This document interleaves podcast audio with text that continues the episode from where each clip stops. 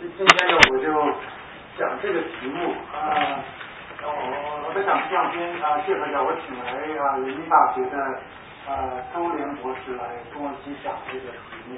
可能主要是我来讲，但是呃，因为今天这个题目呢，有点跟政治哲学有点关系。那呃，周连我不知道呃，至少在年轻一代学者中，肯定是呃，在我看是政治哲学方面最优秀的。反正在这方面呢，他比我读的越多，想的多，所以在这儿他可以随时纠正我一些错误，呃，或者能够深化一些话题。那但我先说呢，就是这个，是不是应该先欢迎一下？欢迎一下。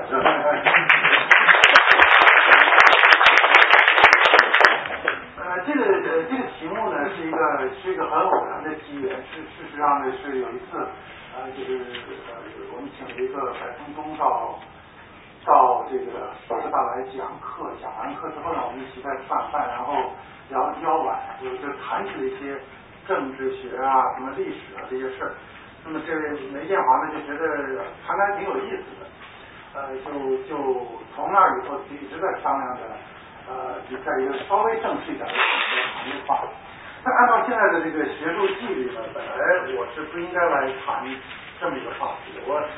呃，现在回想起来呢，可能这也是第一次吧，第一次来谈一个呃自己还没有做过比较系统研究的一个话题。所以呢，呃，今天呢算不上是讲座，算不上是报告。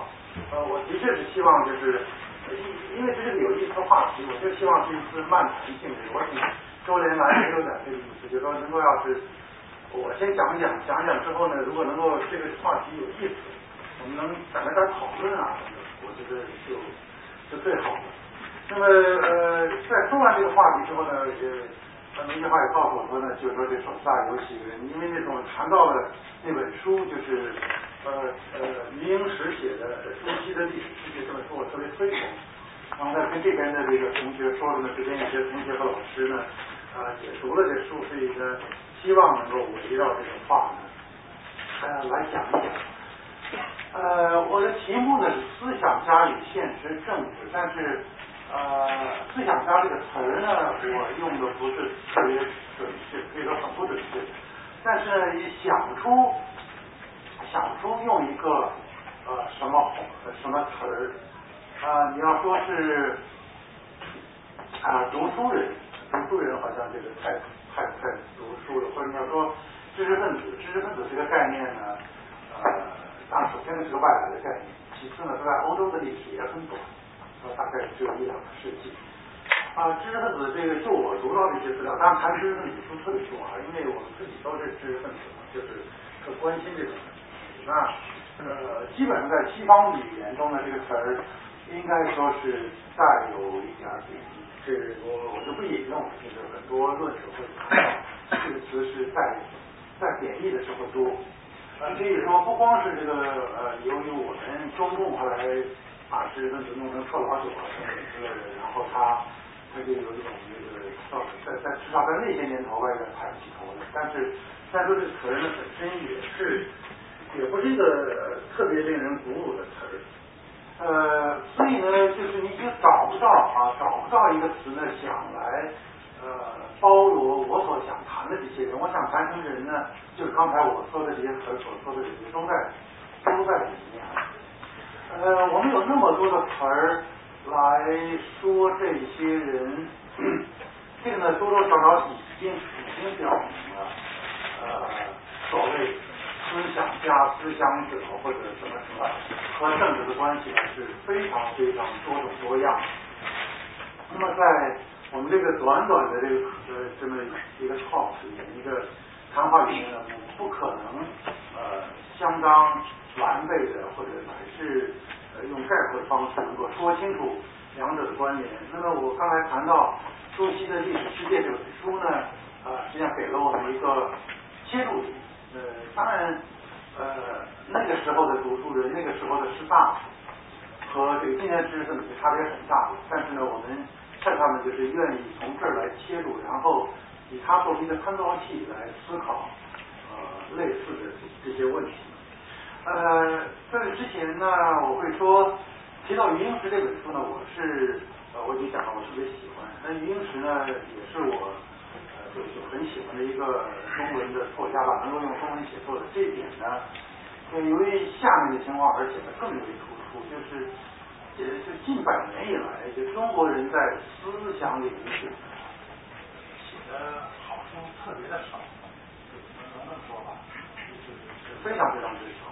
那么我们现在都习惯读外国书，呃，那个不仅我们的读书人是这样，就是包括做书的是吧？书店。出版社，他他一本外国书哪怕翻译过来，他都肯做啊，他交双重的版税是吧？那原书的版税要交，呃，中文译者的还还要拿版税，他还是情愿出翻译的书，因为这书还是能卖。但中国人写的书呢，原则上就就特别是我我们做的这个领域，呃，基本上就是呃就是写了最多印出来就放在那。基本上没什么人会去看，当然通俗的书呃除外，因为我我想不是那么通俗的。所以，但是我们中国人读汉语、读中文呢，就就能读到好的中文书，就特别的开心。那余英时呢，是是至少在我的类上，在我的读书的单位，那那属于一些好书。就这样的作者，呃，实在不是特别多。那么这本书呢，大概有一千页左右，上下两册。我我我会花很多时间介绍的，因为我呃认认认为在座很多人都读过或者是翻过。但是，因为要讲下面的话，对他稍微的讲几句。这本书呢，就写朱熹的历史世界。呃，朱熹不用说了啊，那个呃南南宋的最重要的思想家。那么写这本书，他本来是给一个朱熹的集子在写序言。本来是一个很小的事儿，那么写着写着呢，就发现好多问题，呃，就就就就随着这朱熹的对朱熹的兴趣，就好多问题，他就这么开始追溯追溯追溯，最后组成一本巨著，是吧？可能是余英时已经写过的最大的书，呃，而且实际上这个书的规模也的确是够大的。那么要解决什么问题呢？呃，也要解决很多问题，但我就举几几条吧。一条呢，就是他呢想通过这本书呢，写一下这个宋朝的政治文化。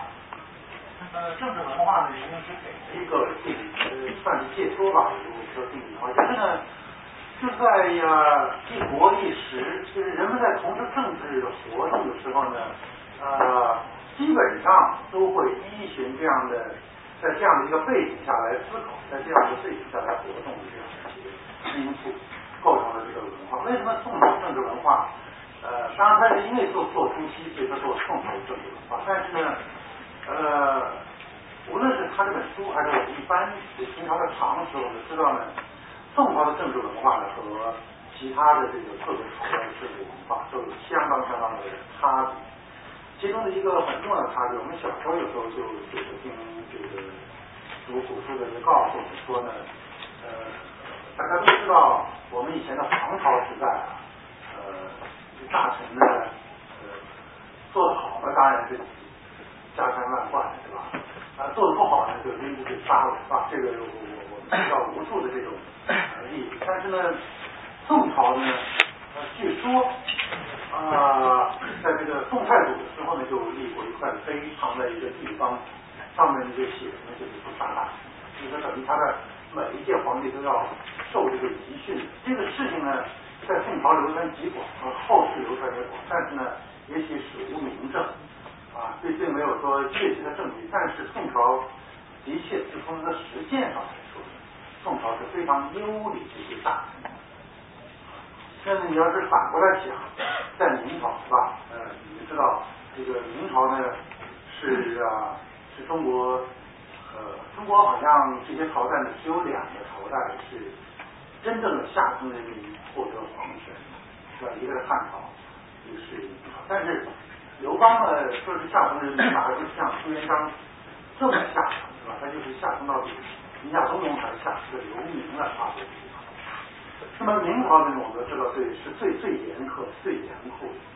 像那个西方人广泛的流传说中国的这个中国的这些。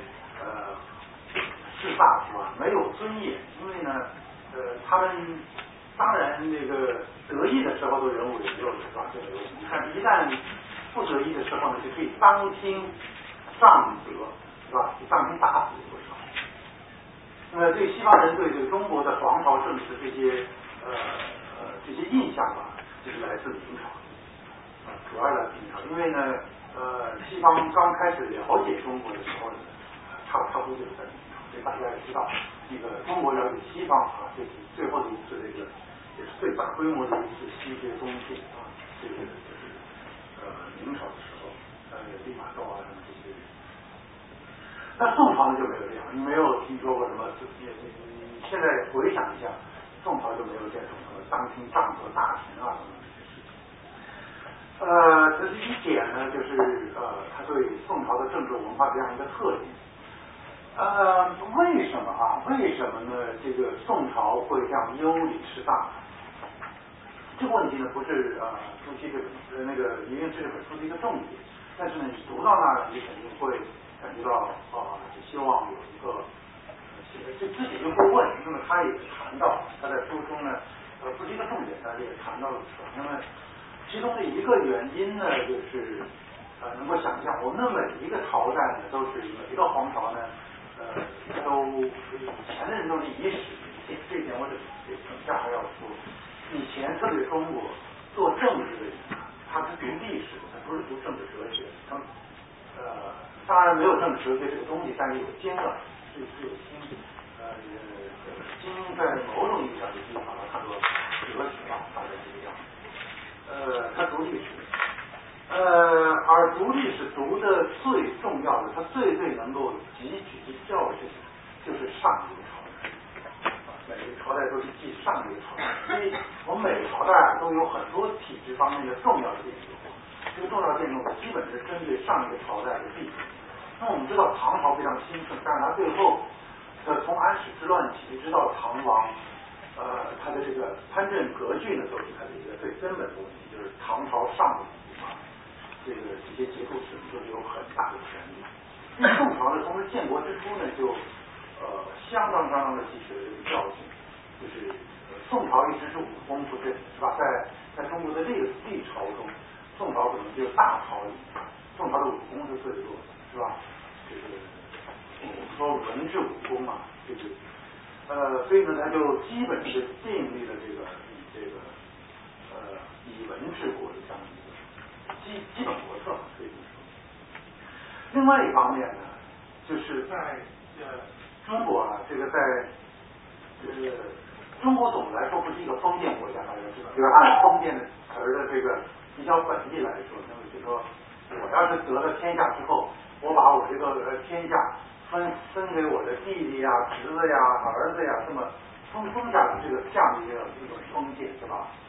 那么中国呢，呃，在周朝的时候呢是封建，但是到了这个秦始皇之后呢，就用官吏来取代了这个封建。那么汉朝一开始呢是封建，但到汉武帝呢就改成这个还是用这个官吏来治理这个国家。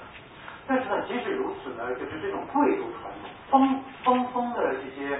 呃，王啊，这些呃公侯伯子男啊，他们都是贵族。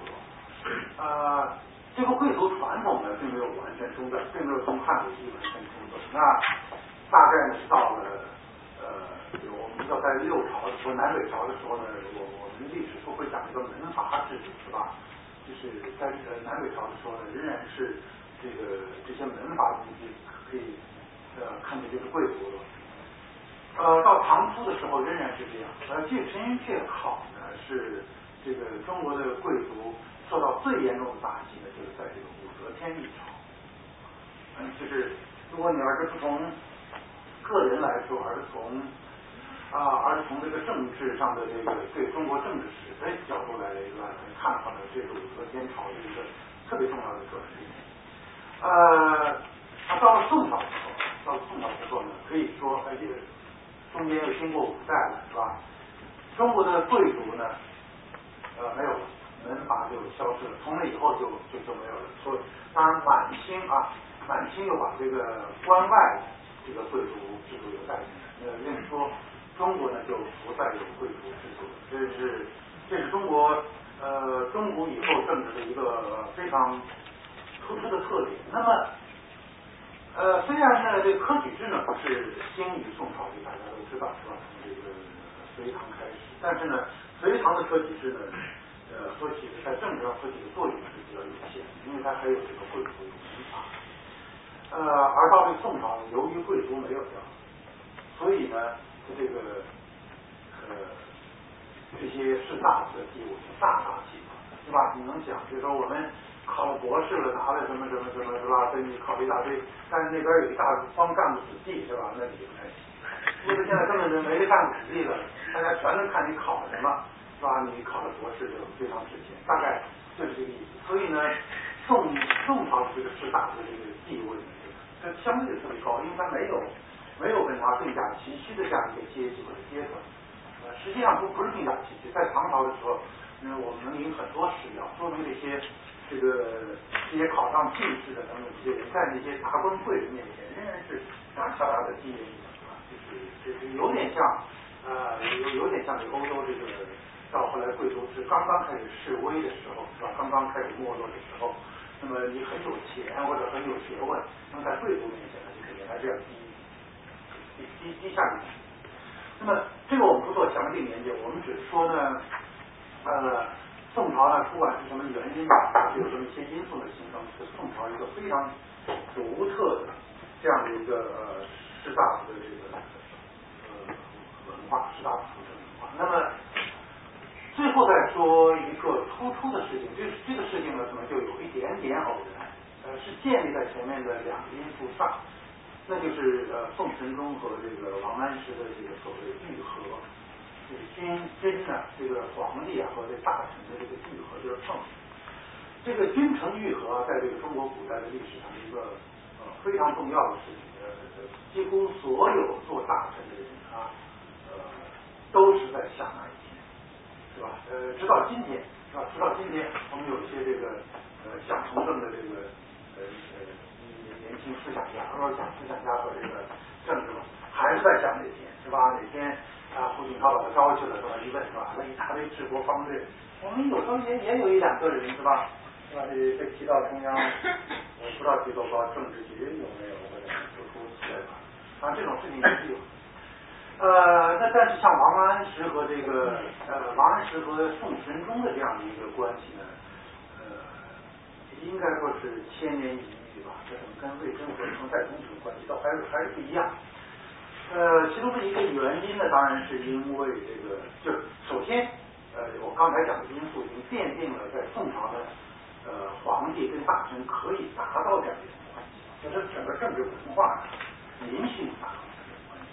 你不能想像秦始皇跟他的哪个大臣是吧，完全达到这样的关系。但是更具体的落实在这个王安石和这个宋神宗身上呢，是因为呢。这个宋朝呢，我们知道，就是它，它跟其他的各朝啊，各个大朝不一样。各个大朝在一开始建立的时候，都主攻极盛，也就是说呢，它开疆拓土啊，都是有一个非常大的扩张力。而宋朝呢，当时那个宋太祖在建朝的时候呢，就在考虑，他当然要统一中国，就要考虑就是先南后北还是先北后南。呃，考虑来考虑去的时候，取了这个先南后北的这样一个策略，就先把这个四川啊、江南、越国这些都知道，什么这个李后主啊这些事大家都都知道。那么，但是等到他再后来再去想去统一北方的时候呢，呃，不知道是啊，呃，是因为辽国当时的这个势头也正猛呢，还是因为呢，他的这个呃最初的扩张的这种冲力啊。已经打了一些折扣。总而言之吧，呃，在这些事情呢，我们前朝的前面的宋朝的几朝皇帝啊都要做这个努力，结果都失败。所以呢，有宋一朝政治啊，始终和这个南北关系，就是和这个北方的先和辽，或者和金，再和这个西夏和这个呃蒙古，呃，一直是他一个最根本的一个政治上的关系。呃，哪一天能够从他们叫做恢复是吧？哪一天能够恢复，这个始终是呃始终是一个问题。那么宋神宗当政的时候呢，才二十来岁，那能想象的就是这么一个二十多岁的这个皇帝，二十来岁实际上他刚刚当政的时候呢，他的这种呃理想主义啊、雄心啊各方面特别的旺盛。而这个王安石呢，当时呢官位并不是高，而且并不是很出名，但是呢已经是朝野朝野都知道知道王安石其人，就是他学问特别好，这个品行极端正，啊特别有治国方略。所以呢，宋神宗可以说他当政就托人就就把这王安石邀请到这个呃宋府里。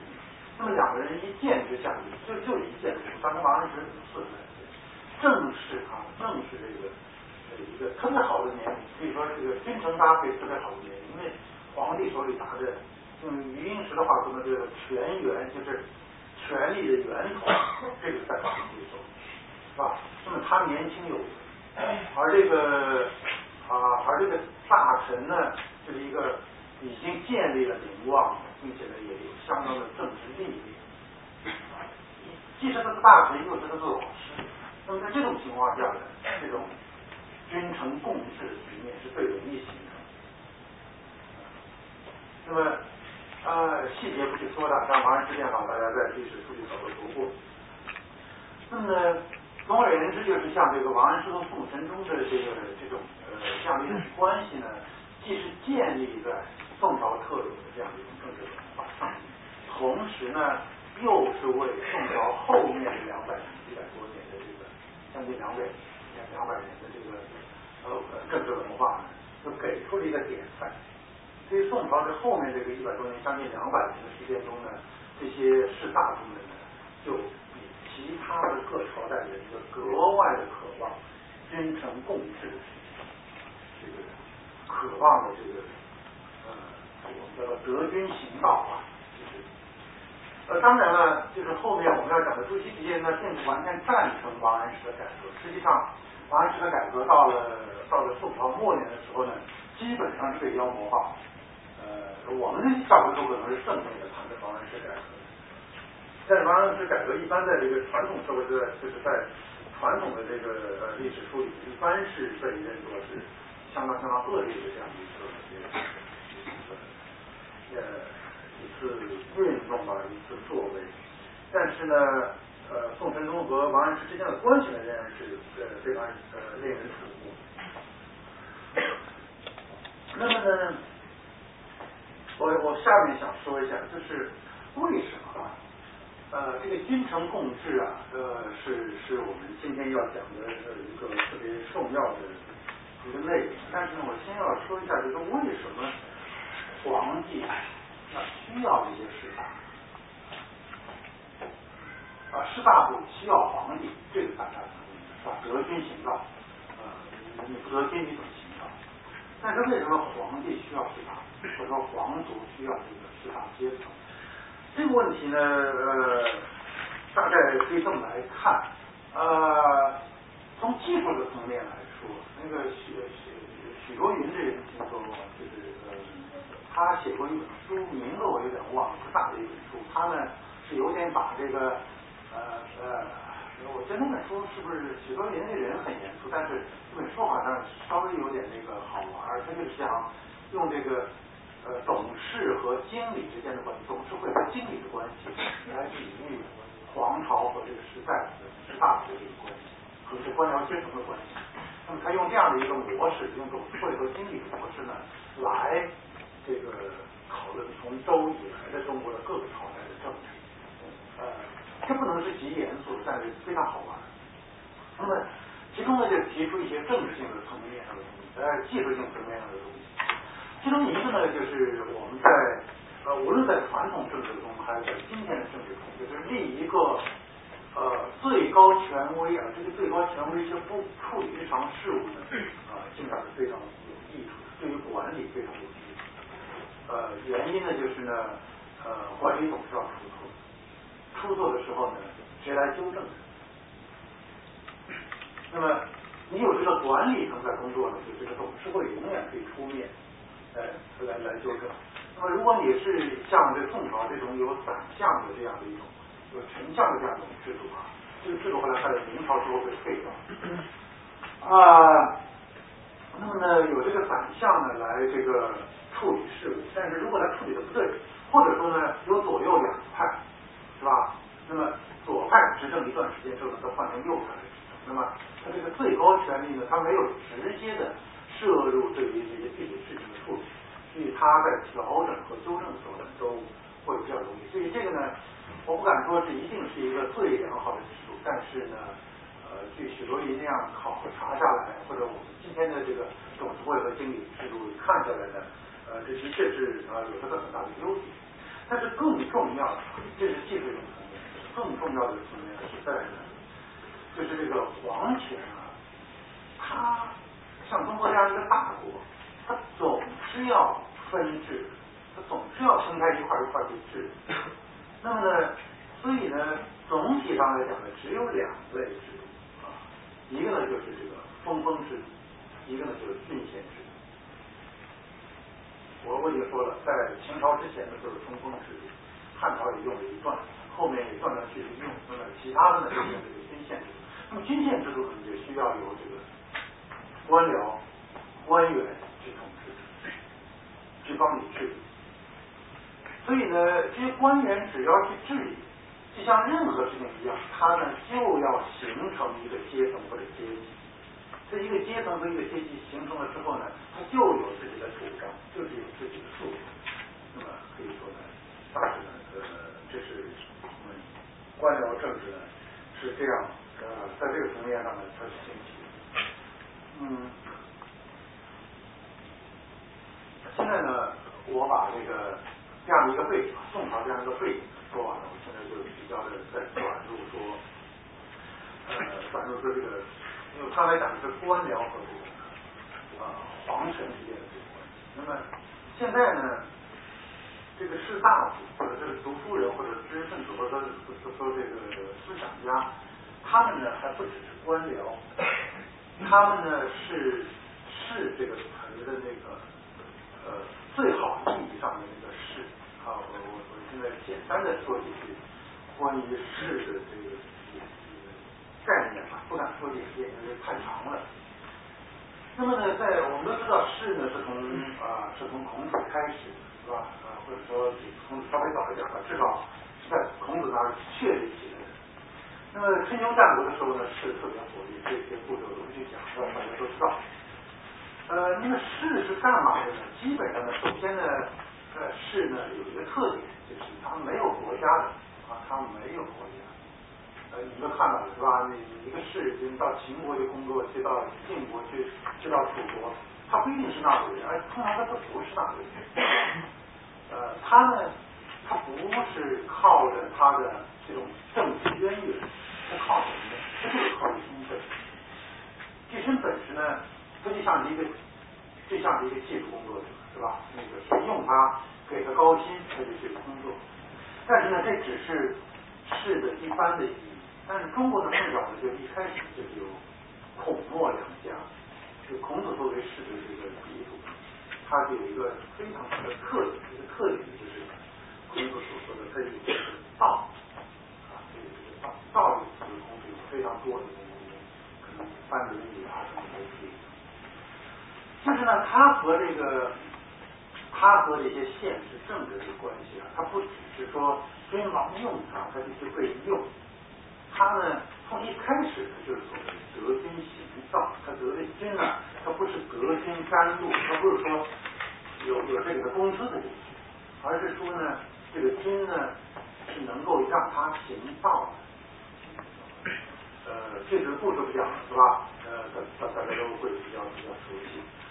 那么在孔子出来不久之后呢，就有墨家，那墨家呢也是这样，墨家呢也也是讲道。是吧？他他有一套这个理论，有一套政治诉求，就是这个政治诉求本身啊，并不在这个统治阶级手里，而是在这个士的手里。那么现在呢，我就要讲一下这个统治阶级跟这个士这样的阶层。士，我不知道用什么词儿，我呢，呃，如果不嫌啰嗦呢，我眼下现在是那个苏联鸟有好词的题目。对，我就简暂时的这个说法，它叫做这个世俗权利和这个知识精神权利，这么这两个权利来源。世俗统治者，我就讲这些，你像皇帝啊，一直到军阀，到到黑社会老大呀，这些是吧？就是这种，就是有这种实际权利。那么这些人呢，他为什么要取得统治权？他为什么要取得？这个问题问的就有一点过长。呃，那么我们今天呢，可能说他是想要更好的为人民服务啊，或者把中国指向更好的这个什么方向的，但是在这个古代呢，大概就很难这么说啊，很难这么说。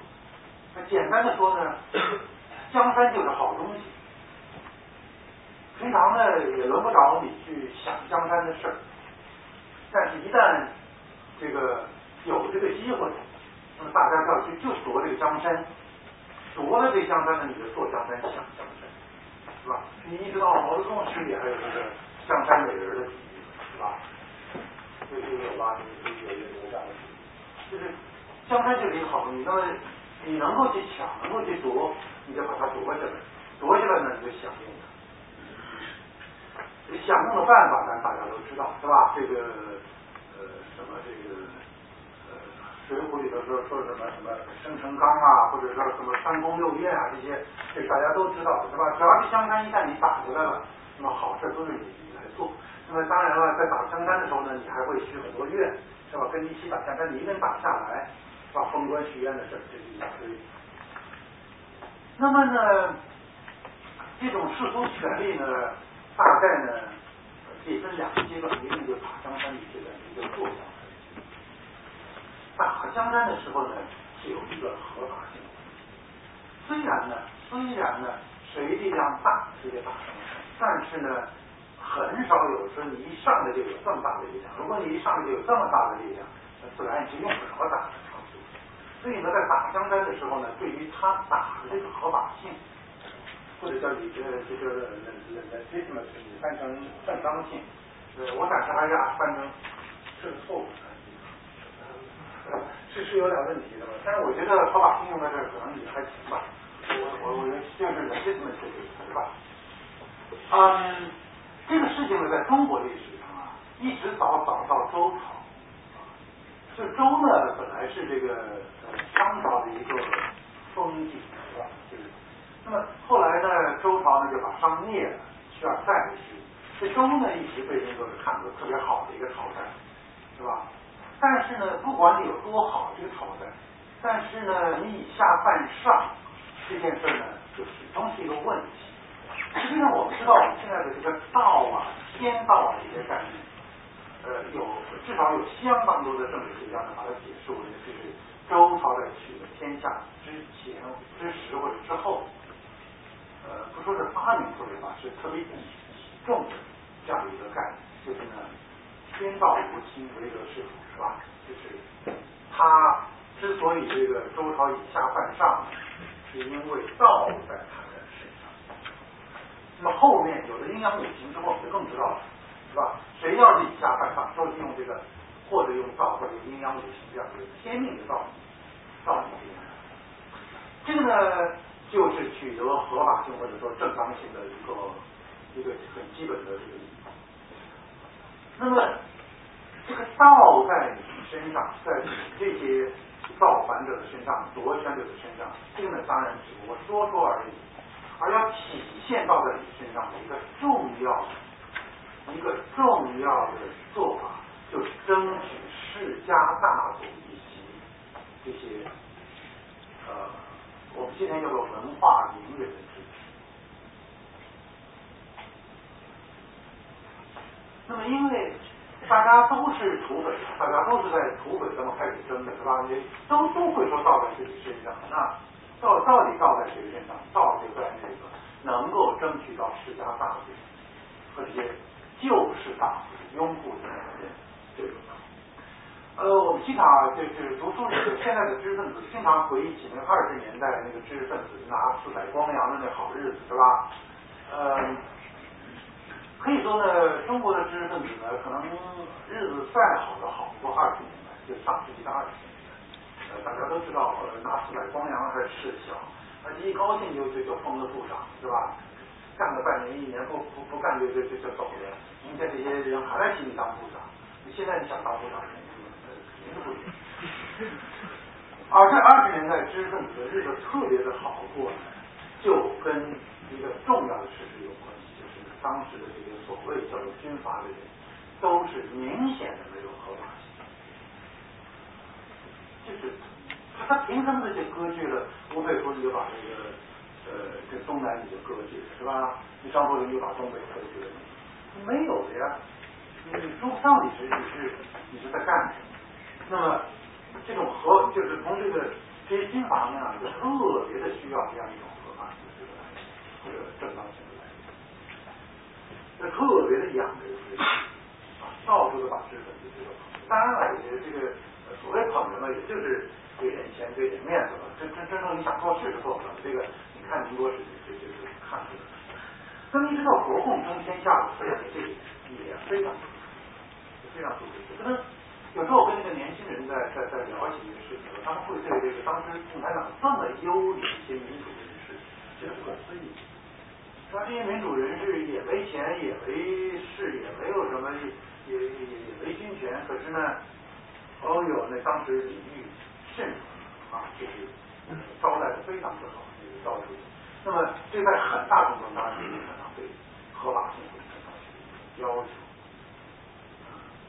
呃，就像我我就举梁漱溟为例吧，你像四十年代末的时候，那梁漱溟在中共在毛泽东那那是个什么地位？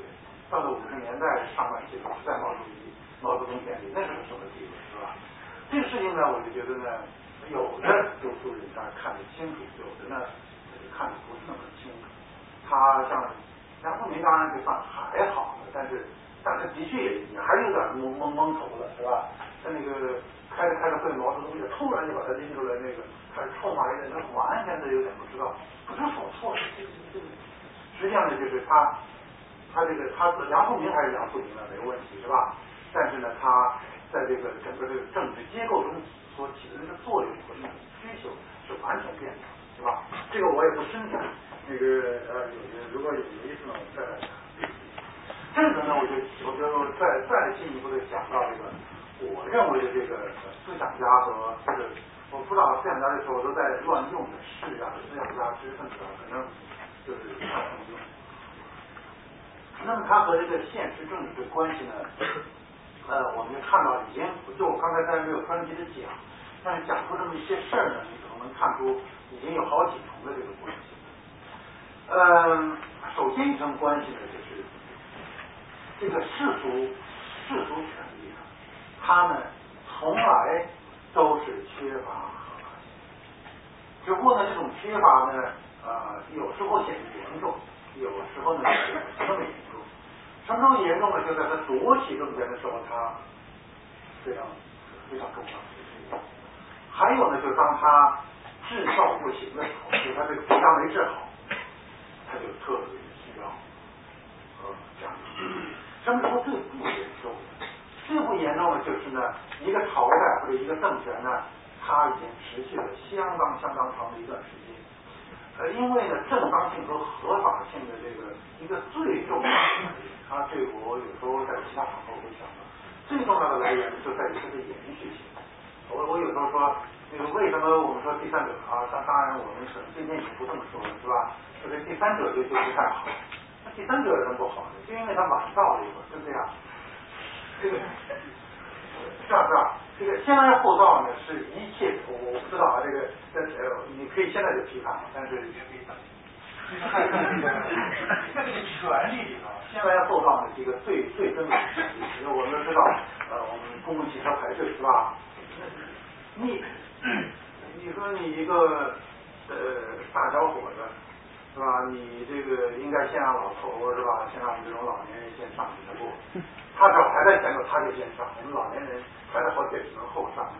那么我我想这个恋爱里的这个这个呃这个第三者是这样，那政权更是这样。如果你一个政权做长了，天然的就有合法性和正当性。啊，那你说明朝有什么合法性啊？是吧？一帮这个。这么下层的人，他哪受得了？那清朝有什么合法性啊？问题就在这儿，就是当清朝你刚入关的时候，啊那些忠诚义士都是反抗了，不行就自杀了，或者这些这些。可你清朝你统治了两百年之后，那你最优秀的汉人，那些最忠诚义士，什么曾国藩啊什么之类的，那他们都为你效忠清朝，他才是真正的大忠嘛。那清朝你说起来还是一个外族，从来也也没有改变。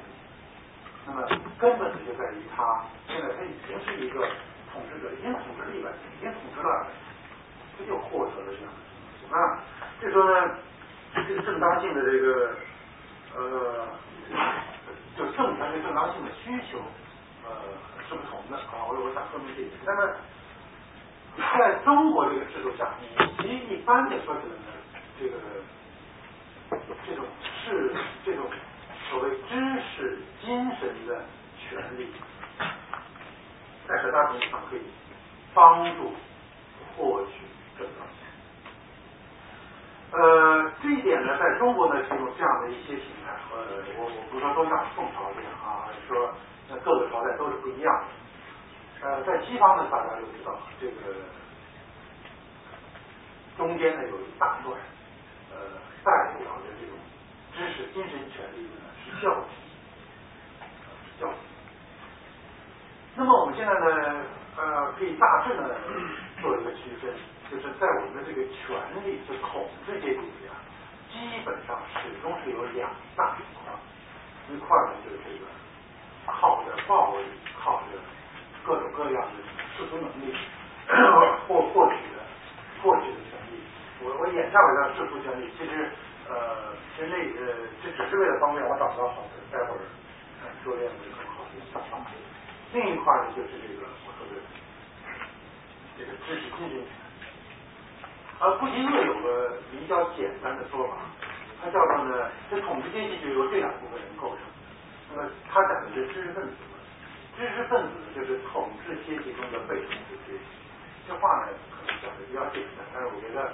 相当确定的，相当呃相当确切的勾画出了最大的这个轮廓。那么我们可以看到呢，呃，除了我刚才讲的这个教廷，就在在这个罗马教廷和这个世俗的皇帝，像呃罗马帝国皇帝之间的关系之外，一般情况下呢，这统治阶级就这样构成。那么呢，呃，下次呢，我再稍微的再回到这个宋朝以中国的这个传统中，讲一下这个，讲一下呃，思想者或者说读书人，他在这个政权中，他能起一些什么样的作用？那么我刚才说的第一个作用呢，就是他可以作为技术官僚，来帮助皇帝，帮助皇朝来治这个国家。但是呢，我也说了，我我之所以把它叫做一个知识精神权，它并不只是用知识来为献献皇朝服务，献给政权服务，它有一个精神来源。这个精神来源呢，在西方，呃，比如说在这个西方中世纪的时候，我们说是吧，它呢，教廷是代表上帝，是吧？它它跟世俗世世俗政权的关系这样的一个关系。当然，我我并不是说它真的。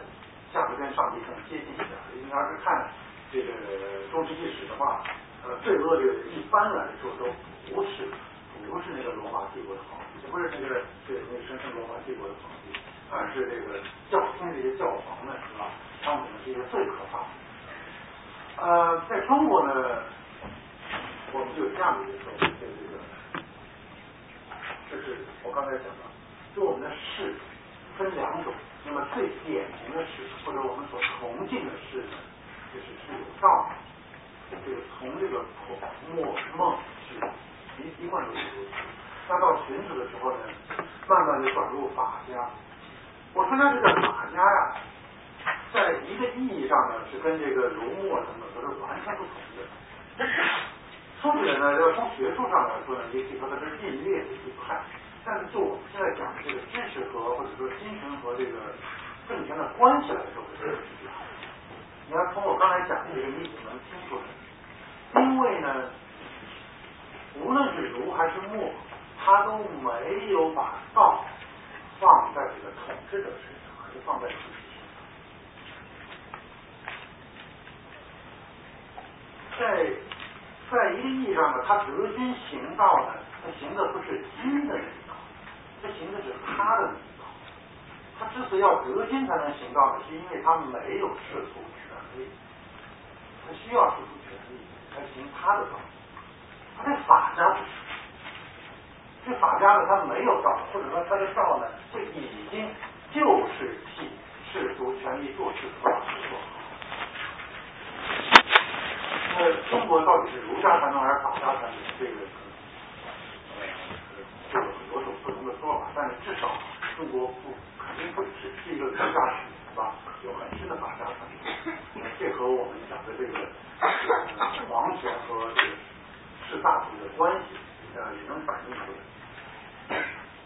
那么呢，我们现在就看到呢，这个我们的士大夫呢是这么看待这个权力结构。他们看的就是呢，他们这些士大夫、这些读书人，他们才是那个道的承担者，反而这个皇帝、皇权呢，反而呢，只不过是一些得到的权利的，不知道碰巧得到权利，马上会会回到这一点上来。那么这个说法呢，呃。具体的讲起来，在我们的古代政治哲学中，他把它说成这样子：他讲这个尧舜三代的时候呢，是制造啊，是制统和道统的合一。我现在稍微解释一下，就是世俗权利呢，它叫做制统，就它有统治权。那么他们这个知识分子所代表的是个道统啊，制统的道统。那么这个制统和道统呢，在三代的时候是合一的。啊，我们古代人想设说这样好人，前有黄金时代，最好是说在以前，是吧？这个我们不用去多管它。但是呢，到了这个东周之后呢，这个制统和道统就分开了。什么意思呢？就这个世俗统治权啊，就不再有道。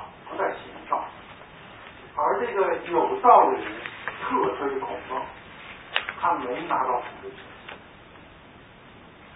于是呢，是从道统，乃至于从这些宋儒的眼光，乃至于就是从周朝，从三代啊，一直到宋朝之间，这个道统和制统就没有再合一过。因此呢，这些宋朝的这些呃。我们叫做道学们，就朱熹他们这些人啊，他们所希望的，他们所追求的呢，就是三代。他们脑子里所说的，他们这个所说的这个三代，指的就是道统和制统的同心合一。具体体现呢，就是君臣相得，就就有这样一个皇帝，有这样的一个大。然后呢，我再具体的讲到这个道理。那么，如果如果说孔子呢有道，但是呢就没有办法来施展的道，因为当时全都是些暴君，他没有办法那么他怎么办？他孔子怎么办？那么我们呢就有一个特别传统，他教学生，一个传子弟子，这就是在传，就是一代一代的这些有道之人啊，他就传这个道。他得不到权利，他就传这个道，只传到哪一天，这个君臣相得，有道的人跟这个呃有权的人呃相合了，呃，那么这个呢，就是我们传统的这些士大夫呢，能够来这么来设想自己，因为为什么呢？因为呢，有道的这个士大夫啊。跟这个没有道的这些官僚啊之间有个重要的区别，这个区别就是呢，他并不要求要权力只是为做事。我拿我紧接着就举一下这个王安石和这个比你比如说蔡京是吧？比王安石晚不了一两代，蔡京。那么王安石和宋这个宋神宗的关系呢是特别亲密，我已经讲了，而且呢宋神宗那么信任他，他权力极大，但是呢。历史上哪怕那么多人反对王安石，但是从来没有人把他叫做权相，就是有权的这个反就是这权相不叫有权反向，就是是弄权的反向，就没有人这么叫过他。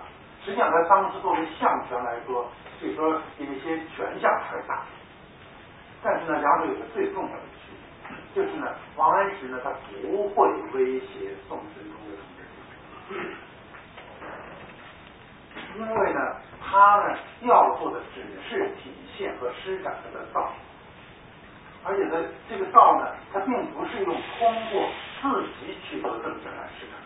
因为在中国的这个政治哲学中呢，应该大致看到，就是这个道呢，永远是制造和这个制统和道统的合一，而并不是用道统来代替制统。等一下我们马上就说到，这个柏拉图的哲学我们的是有区别。就是中国呢，它没有中国的所谓内圣外王，它并不是有内圣那个人自己出来做王，他是要育这个王。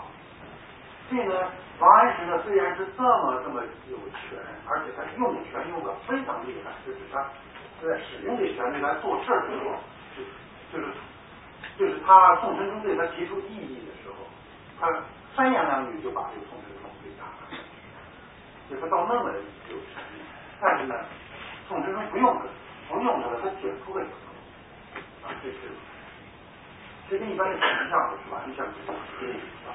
这权相当然，可能小说里读到像董卓呀、曹操啊、司马昭啊这些，都是就他他就是要准备取而代之的这些权相，是吧？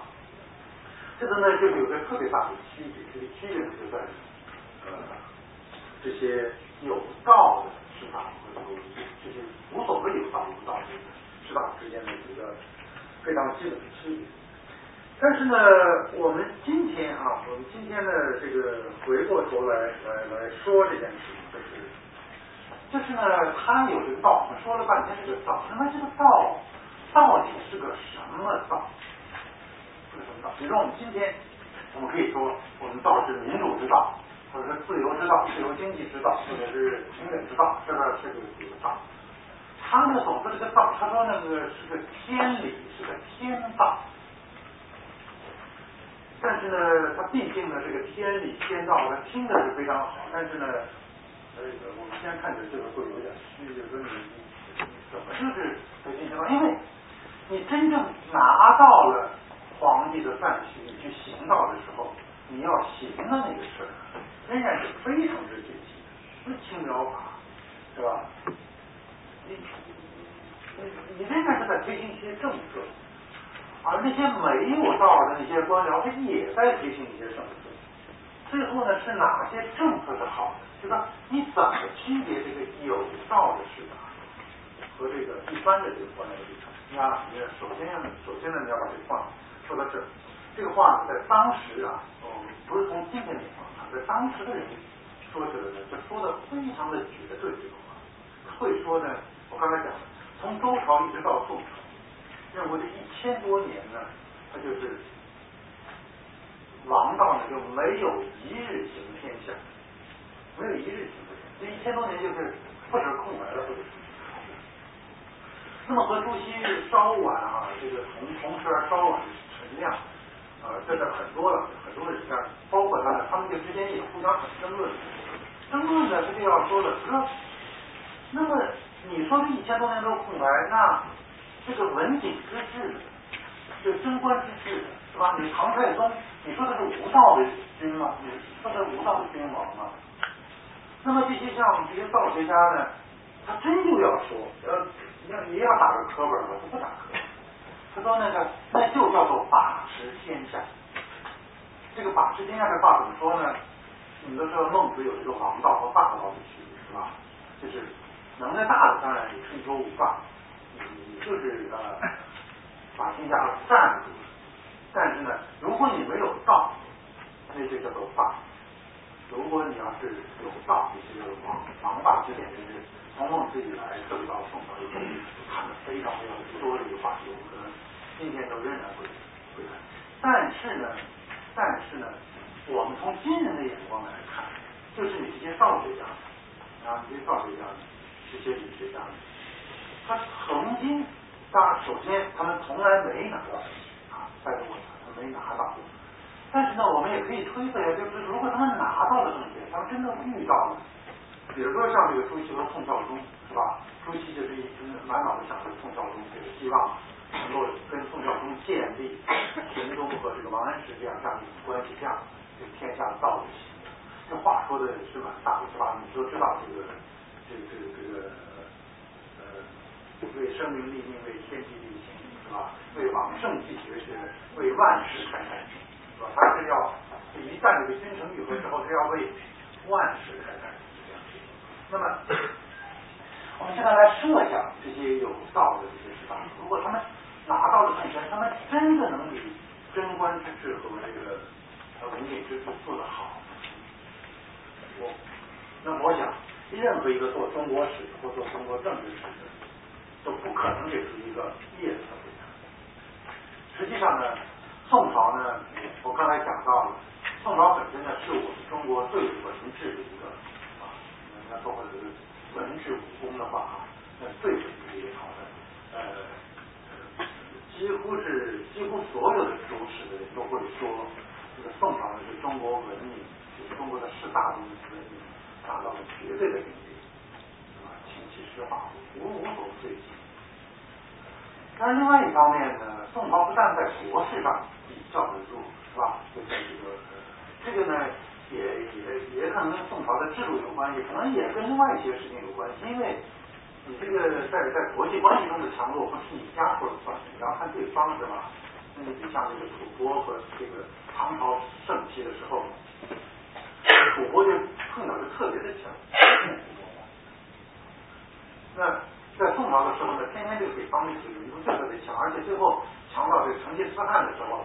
那谁都挡不住的是吧？那就是不是，这不是宋朝啊，你任何朝都挡不住，它是新全世界。嗯，那么呢，虽然那个文治极昌盛，可是呢，宋朝的人民啊，宋朝士大夫是生活的最好，这是中国的。你要说像我们这种，要是想着混个一官半职，最后当了士大官僚的话啊，那么让你挑你。不会有任何人挑第二个，谁都不会挑到明朝，他傻了，他肯定挑到宋朝，那么也可能会挑唐初啊。但是呢，宋朝的人民是不是一定生活的比唐朝和汉朝好？那就不一定。好，我说到人民呢，我现在是加个加几句，就是呢，我刚才在问，那么他老说有这个道理，这个道，这个道到底是什么道？我现在呢，稍微做一点解答。这个道呢，抽象说起来就是天道和天理；再稍微具体一点呢，就是孔孟之道。这个具体，这个孔子和孟子是有书在哪。虽然大家可以解释啊，你这么解释，他那么解释，但是毕竟解释还有限度的。孔孟的书在哪？那么孔孟的书有什么特点，啊，他说我我不可能来讲这么大的话题，我只是讲一两句。孔孟的一个很大的特点就是呢，民本主义。如果不是民本主义呢，就是民生主义。这个孔子呢，可能更多是民生主义；这个庄那个孟子呢，甚至有点人本主义，是吧？人为重，社稷为轻，是吧？就是国家和老百姓是是这个老百姓重。就是说这个话呢，呃，听起来是我们今天可能听惯了，因为我们现在不不知道真的假的，我们都可能都会这么说。但是以前不是这样，我说那是统治者，他要统治这个世界啊，或统治一块地方啊，他没觉得他是为了老百姓，他用不着编出这个理由。这块地方我打下来，我享受完了，是吧？那么如果他要长治久安呢，他会要考虑到老百姓。但是呢，一般来说，他不会上升到民生的这个。高度更不会上升到根本层所以呢，这个这个我们说的士大夫的，我讲这个道，如果你要是能稍微的具体一点的讲的话，我觉得呢，这就是民生和民本。这个思想啊，在中国真是源远流长，渊源就是我是指的呢，就是最晚从孟子开始。一直到今天，一直到一直到今天共产党的这个，这个思想是从来没有被完全的去乃至于呢，中国的各朝各代的这个篡政或者夺取政权的人，都不大像西方的这些强大，就不像这个西方的，你比如说呃文艺复兴时代这些侯国，他就是就是赤裸裸的获取权力，为就是为家族获取权力。那么中国呢，从来不能够是这样。当然，有代时候很难说，是吧？因为它就太太快，或者太快。就是呢，基本上一直有一个意识形态，这个意识形态就是你要对老百姓。这个话不绝于耳。你看历代统治者，从这个任何一个皇帝，他的这个不管他做成什么样子，要做成宋徽宗的样子，但是呢，他一直是这种方式。这个就成了中国政治传统中一个最稳定的这个因素。但是，我加两点，呃，不相干的两点。一点呢就是呢，就这一点来说，这绝不是这些道学家们，这个或者宋朝的理学家们才有的道，它是中国政治传统的一般之道。也就是和这些道学家都反对的那些官僚们、官员们。照样是在这个道的基本观念上说。换句话说，这个道统呢，绝不是只在这些所谓理想主义者。这个道统就是一个贯穿了中国政治这样一个道理，这是一个方面。另外一个方面啊，是跟刚才那个相干，就是呢，我们刚才呃偶然的，本来我是想多讲几句这个这个中国的这个政治思想和西方的区别。那么刚才我们刚才。碰到的时候呢，我们提一下呃孔子和这个柏拉图的呃比较，呃两个人的比较呢呃非常有趣，呃如果要是愿意比较，甚至可以多比较一下。那孔子当然稍微要要往没有几十年前看是不一样的，但是两个人实在是有有太多的相相似之处。呃希腊呢呃希腊的这个这些。积极活动分子啊，跟这个中国的士呢是有一点不一样的。呃，是一个意思就是他们一般还是受城邦的约束，一般他是为自己城邦服务，但是呢，也不是那么的明确。比如说，在这个苏格拉底到柏拉图的这段时间里的周联会讲举出好多例子，包括柏拉图本人，他们呢就很有点像中国的士一样，因为柏拉图最。呃，最接近于为现实政治工作的呢，是为叙拉古的这个，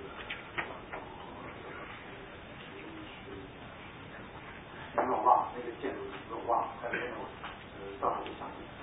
呃，然后呢，两个人他跟孔子一样，就是一心一意的，就是想去做现实政治，在现实政治上施展自己的道，而选择那个对象呢，呃，往往都不是特别佳。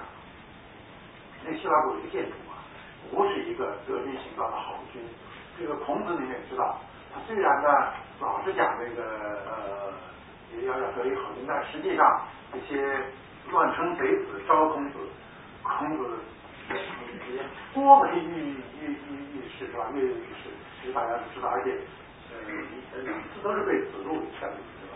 他们这个我说你这这老爷子，你你你听他老教我们这个，你你。你现在哪能去啊？这个孔子替自己辩解一番，但还没去。啊，而且呢，两个人呢都是最后呢，对政治实现实呃现实政治做不了了之后，或者基本上失望之后呢，就回来开始战斗去。那么孔子呢，是可以说中国的私人教育吧，或者学校的时候，如果不是第一人的话，至少就是第一人在他手里成规模，这是没有没有争议。那么当然，柏拉图。创办了开的，一直到今天，我们的学院都这么开的，是吧？就是这是中西两个教育的源头，或者叫私人教育的源头。呃，然后有很多相像的地方。那么刚才呢，我讲到第二点，我想比较一下这个。我们在讲到人民的时候呢，我们来讲一下这个西方和中国的这个重要的区别。就是西方呢所说的，他那些强好的。不像中国的这些这些得天下的统治者那么强调。他们的观念呢，完全是从另外的一个角度来，就是从我们现在叫做公民的这个角度来，就西方的这个呃民主自由啊，呃，它的根源呢是从这个公民概念啊，它这个中国的这个来历啊，非常非常不一样。呃，我我这个不能讲太多，因为什么？大家都知道，我只是呃特别简短的说一下。就是我们讲这个阶级这个词啊阶级这个公民这个词，或者那当然呢，首先就是最近呢是就是我们翻译成城市或者城邦。那么希腊呢，我们都知道好多小城邦是吧？呃，几百个吧，呃，城邦散在主要是集中在希腊这一块小亚细亚、北海边上一些是吧？散在几个州份。那么这个城邦呢？跟中国这个，中国在这个周朝的早期啊，有一点点像是那种封封的啊，也是我们老讲一个邑一个县是吧？那个时候就是这样，因为地广人稀，这个人啊基本上集中在一个小邑里，这些士一开始出来工作，给这些帮忙工作的时候呢，就派到这些邑和县去当他们县宰啊什么之类的，是吧？去管一个县，管一个邑，就干这个。但是呢。两个还有特别基本的不同，这个不同呢就在于呢，我们的这个义，春秋的这个义呢是封的，而这个希腊的这个城邦呢，它是自己大家伙自己建。就是我说大家伙呢，一般情况下是几个师徒师徒联合起来建一个城邦，所以呢，它的政治性格从一开始就是这样，也不说跟后来，所以呢。它就产生了一个公民概念，就是说呢，它不是那个天下的概念。像我刚才讲这个讲这个天下为概念，天天下就是这样讲过这事儿，它不是说啊天江山哦，我这么说吧，呃，它不是江山的概念，它不是一个江山，谁打下来谁是谁的。但是呢，虽然是你的，你得保民，敬天保民，是吧？中国这样一套思想来到明代，江山。占占有之外，你不但要占有江山，享用的江山，同时呢，你要善待这个江山里的人民，这中国的。那么西方，他们这个政治体呢，是咱们自己建的，就像一个小公司一样，这个是吧？咱们几个人投资建了这个公司，那么呢，我们呢都有责任，而且也不用说责任了，我们天然就是会关心他的。是吧？这这个这个这个小公司就是我们自己家钱呃投进去的，好几家的钱，那么我们就是大家来关心的。所以他们的产生这样公民这种公民这种观念，而这公民的观念，我敢说是呢，就是当近代这个西方思想政治什么民主了、平等了、什么自由了、经济自由，中国人呢多多少少都能够化进来一点啊，都能化进来一点。就这个公民这个观念。中国人画的是最少，我我我我说错了，可能那个说这个这个周周联这个那个电视是吧？他是会纠正我，我醒来就有句话我说错了，那个说太误导了是吧？就造成了这种纠正。这公民的观念呢，是让中国人的这个思想中啊最最大的一块，无论是从我们的上层还是从我们的下层，那哪怕是包括这个士人，这个我们一些读书人，我们可能呃。血脉膨胀啊，最多这个最什么的，但这种公民意识，从来就是特别重而且呢，我觉得现在我们一个十几亿的国家的这样的一个大规模的国家，再来培养公民意识，去经嘛，就是这这公民啊，公民呢，他是从一个小熊猫变，我不是说不应该培养，而且这公民的观念本身也在变。那么我们现在可以培养现在这种大国家的公民观念，也不是。呃，亡羊补牢不见得是完全不可以，但是，但是呢，我只是想说呢，就这个西方的这个公民观念，它是源远流长，而且呢，它绝对不是一个观念，这是一种生活。小地方生活，那么意识到，所以西方的这个 city 这个词，虽然我们现在翻译成城市没有关系，但是呢，它这个政治韵味、社会生活韵味是完全不同的。因为呢，西方一说 city 呢，就是一个自治体。自治体，就这么一种东西啊。这个你不但这个希腊是这样，你就是在这个中世纪，在这个呃意大利的这些城市开始恢复的时候，那么它的特点呢，就是说呢，这个 city 呢是他自己是一个商人或者是一个什么，一个商人加贵族的这么一个自治体啊，他哪怕他属于某一个公国，但是他自己就是一年交点税。他们实际上大多数的 city 就是靠给这些公侯们纳税买自由，买自治。就是我你我们的事你都不管了，但是呢，我到时候每年我给你还有可以交，一年的年费给你交。啊比你收的还多，比你自己派人来管收还多，你满意了，发了，我们就自治。那么呢，我们就能看到呢，就是这个中国的这个人民文化和这个西方的这个公民文化，呃，我我现在还不是完全在说谁优谁劣，是吧？就是我我们说呢，就是有两个特别不同的呃来路，大概大概是。那么呢，我最后再。谈一个呃话题，就是就是呢，我们说说到这样一种，就说知识者阶层吧，跟权力的这个结构，主要是从中国这个方面来说，那么对我们今天的人呃会会有什么意义呢？这个问题呢，我我是要把这个题目由这个周元接着去往下做。我呢先说一下这个呃。现在回到这个书，就回到这个书题的书啊，说这个对英史本身是怎么看？呃，首先呢，这个英史这个写作呢，我觉得也算是当代的很优秀的这样一种写作了。呃，我们看过的现在写这种理论书的人呢，可能会对他这种写作有一点不是特别满意，就是他说啊说啊说啊，他可能就很少下去。就是他嗯，很少有的就是，就是把这事都都都说了，大概是这样。那么究竟他同意谁，反对谁，你不是呃特别的呃看得出来，就他那种关怀关切在什么地方呢？呃，你不是特别看，你不一定看得出来。其实呢，陈寅恪的书其实也一样，我不知道你读过没读过这样的古诗啊这些是吧？看他就是考，就是考，就是考。实际上呢。呃我们今天都知道，呃，因为二手的资料多一点，这它非常非常有关系。用我们呃王岩兄的话说，就是陈陈写的，当然王王王岩说的是不是一定对，我不敢保证。但是呃，陈确实一直在寻求这个中华文化、华夏文化的脱敏之人，就是说，就是因为太中华这个文化、华夏文化，但是这不这文化不行了嘛，这这这有什么他。陈寅恪的研究历史就是希望，就是说他能够看到这个这个一息不存存在谁手里。那么他研究非常政治，是吧？他呃研究这个胡人，是吧？研究这个士大夫。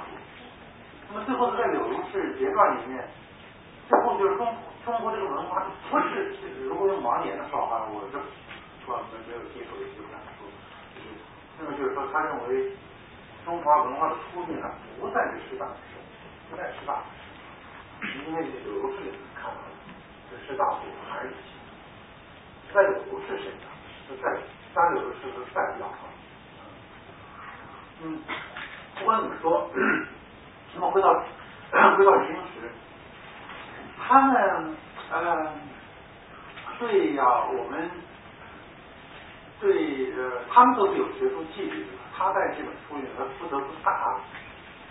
大规模的谈论这个理学或者道学吧，但是呢，他总是要划清界限，他就会说呢，呃，我这个呢，只是就理学和道学的政治含义方面来说，而呢，没有涉及理学和道学的哲学方面。他说呢，以前的人在谈理学的时候呢，总是把它写成哲学史，那这个我没意见，是吧？这是你们哲学家就是该干的这个逻辑啊等等。说我呢只是管这一块，管跟政治这个关系。但是呢，你读下来之后呢，你就，哎我是我我本身不做历史，做做哲学，你呢就会觉得呢，就是这造学大量的这个争论，经过这英时的这个反复的考证啊，它这个政治内容非常非常深厚，而它的这个。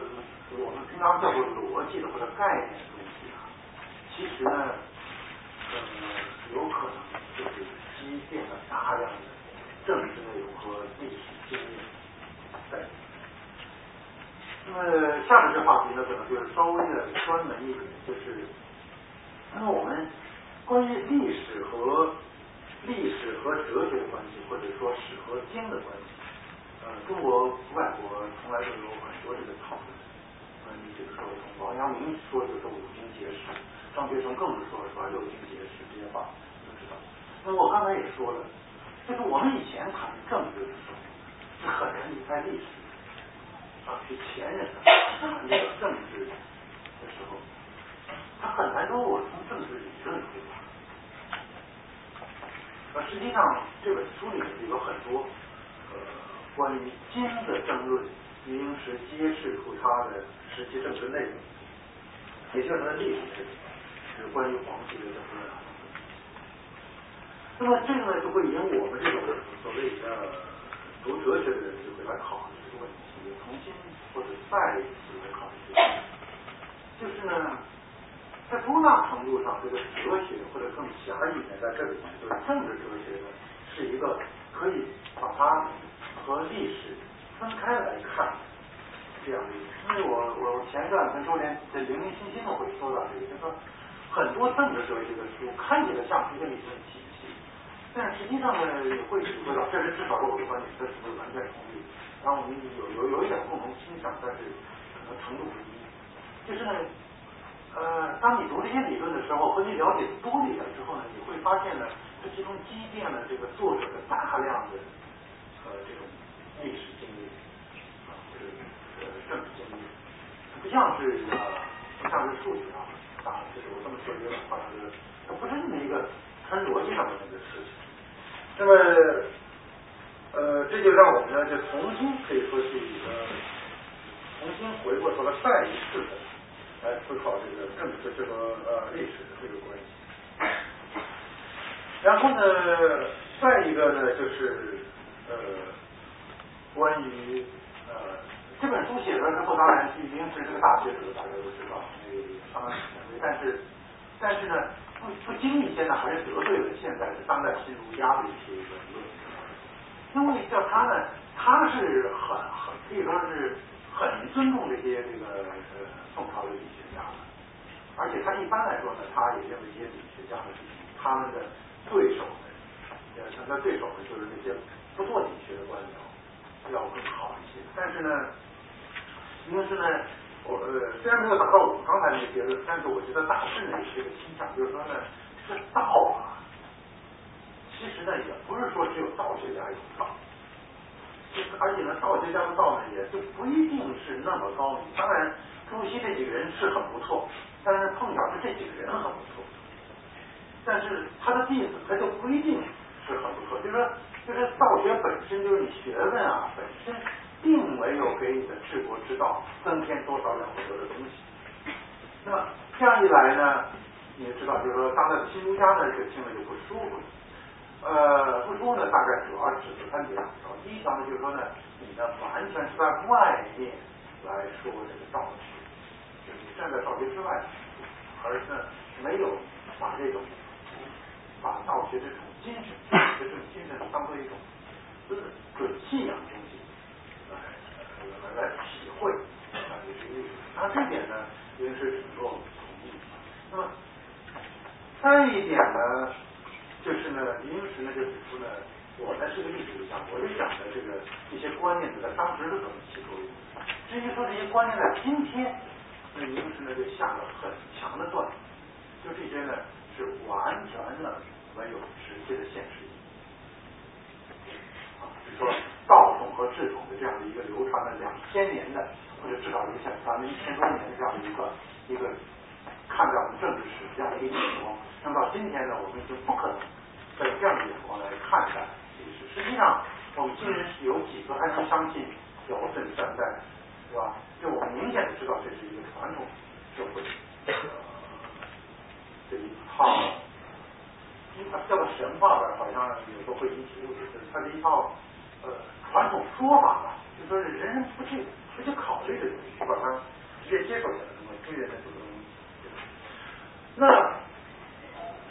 唉，但是呢，另外一方面，我们也知道呢，我们现在的仍然有很多这个青年知识分子啊，青年这个读书啊，走心理学的道路，心理学道路。那么我不知道在座的，知道在在在有些大学就就还还是蛮多的。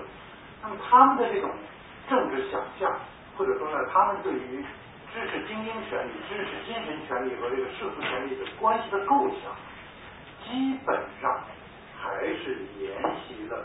我们我我今天是您所谈到的这些呃传统上构想，那么我会说呢呃读《英诗》这本书，虽然我知道没有一本书没有任何一个人能够真正改变谁的那个基本走向，但是至少呢，我觉得还是能起到一种清热解毒的作用。啊，我就讲这个，然后呃大家就提问或者。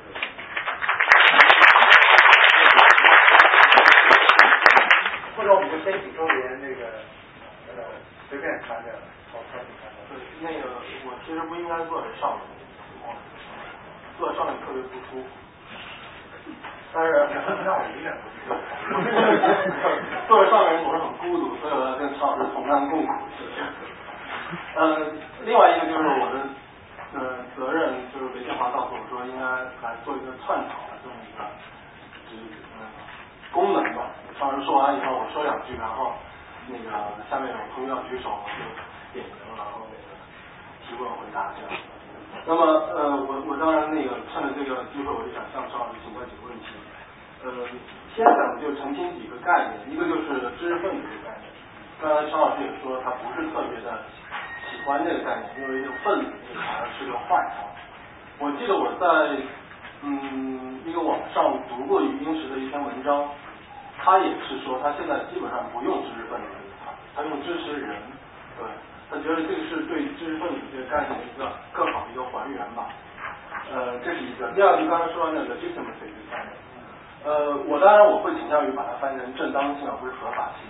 当然，如果是在中世纪的传统下面，如果神圣法的传统或者自然法的传统还没有彻底的衰败的时候，你可以把它翻译成合法性。但是在一个实证法。兴起自然法开始衰败的今天当下语境，你要把它翻译成合法性呢？我会觉得会存在很多很多的问题。这就是我为什么在今天的这个语境中，我会认为用正当性要比合法性要更好一些。我们完全可以用 legality 这个词去对应合法性，而不是用 legitimacy 来对应合法性。legitimacy 更好更好的翻译应该是正当性，这样子是使它有一个超越或者一个道德的维度始终保持在那里。不管这个超越道德维度，它最终的那个根源。是上帝呢，还是理性的？Anyway，我们依然能保持这么一个维度在那，这是两个顺序。然后就是，我觉得陈老师这个题目是一个特别有趣的一个题目，就思想家与现实政治。而且陈老师的这个整个表述方式娓娓道来，就是虽然是一个哲学家在谈谈问题，但是我相信在座各位听的时候都嗯特别津津有味，就听你讲故事一样。其实我想这是陈老师一个。呃，特别强的一个，不管不仅是他的风格，而且是他一个基本的一个立场，他是一个呃反理论的一个一个一个很强的这么一种一种一种立场。呃，尤其对于政治哲学或者说政治理论来说的话，嗯，尤其在中国的这种历史传统下面，可能嗯这种去理论化的这种方式是一个嗯更好的进入到我们这个中国政治思想史的一个一个一个一个一个切入点。那么我自己其实对这个问题，就思想家与现实政治也有过一些考虑，但是我不是用思想家这个词，因为我本人是做政治哲学的，所以我当时想的是政治哲学家与现实政治之间的关系的问题。那很显然，这个哲学家他就是比思想家要更加狭窄的一个概念。呃，我我自己是觉得这里面可能有几个问题要谈，一个就是政治哲学家他的。言说对象是什么？还有一个就是政治哲学家他的言说内容是什么？还有一个就是政治哲学家他的言说方式是什么？我觉得这三这三类问题是值得我们去想一想。第一个问题就是政治哲学家的言说对象。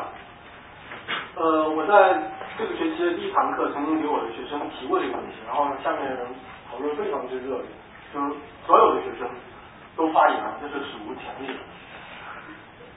呃，有几个特别有有趣的一些答案，一个就是他们认为政治哲学家是说给外国人听，这是一个很荒谬的一个回答。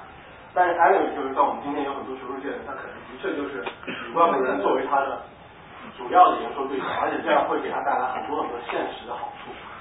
这个我也很想，但是我没这能力。对，还有一个研究对象就是专家学者。我想在我们今天这种就是学术专门化的今天的话，这是一个你如果想在学术圈里面呃立足的话，这是你的主要的研究对象。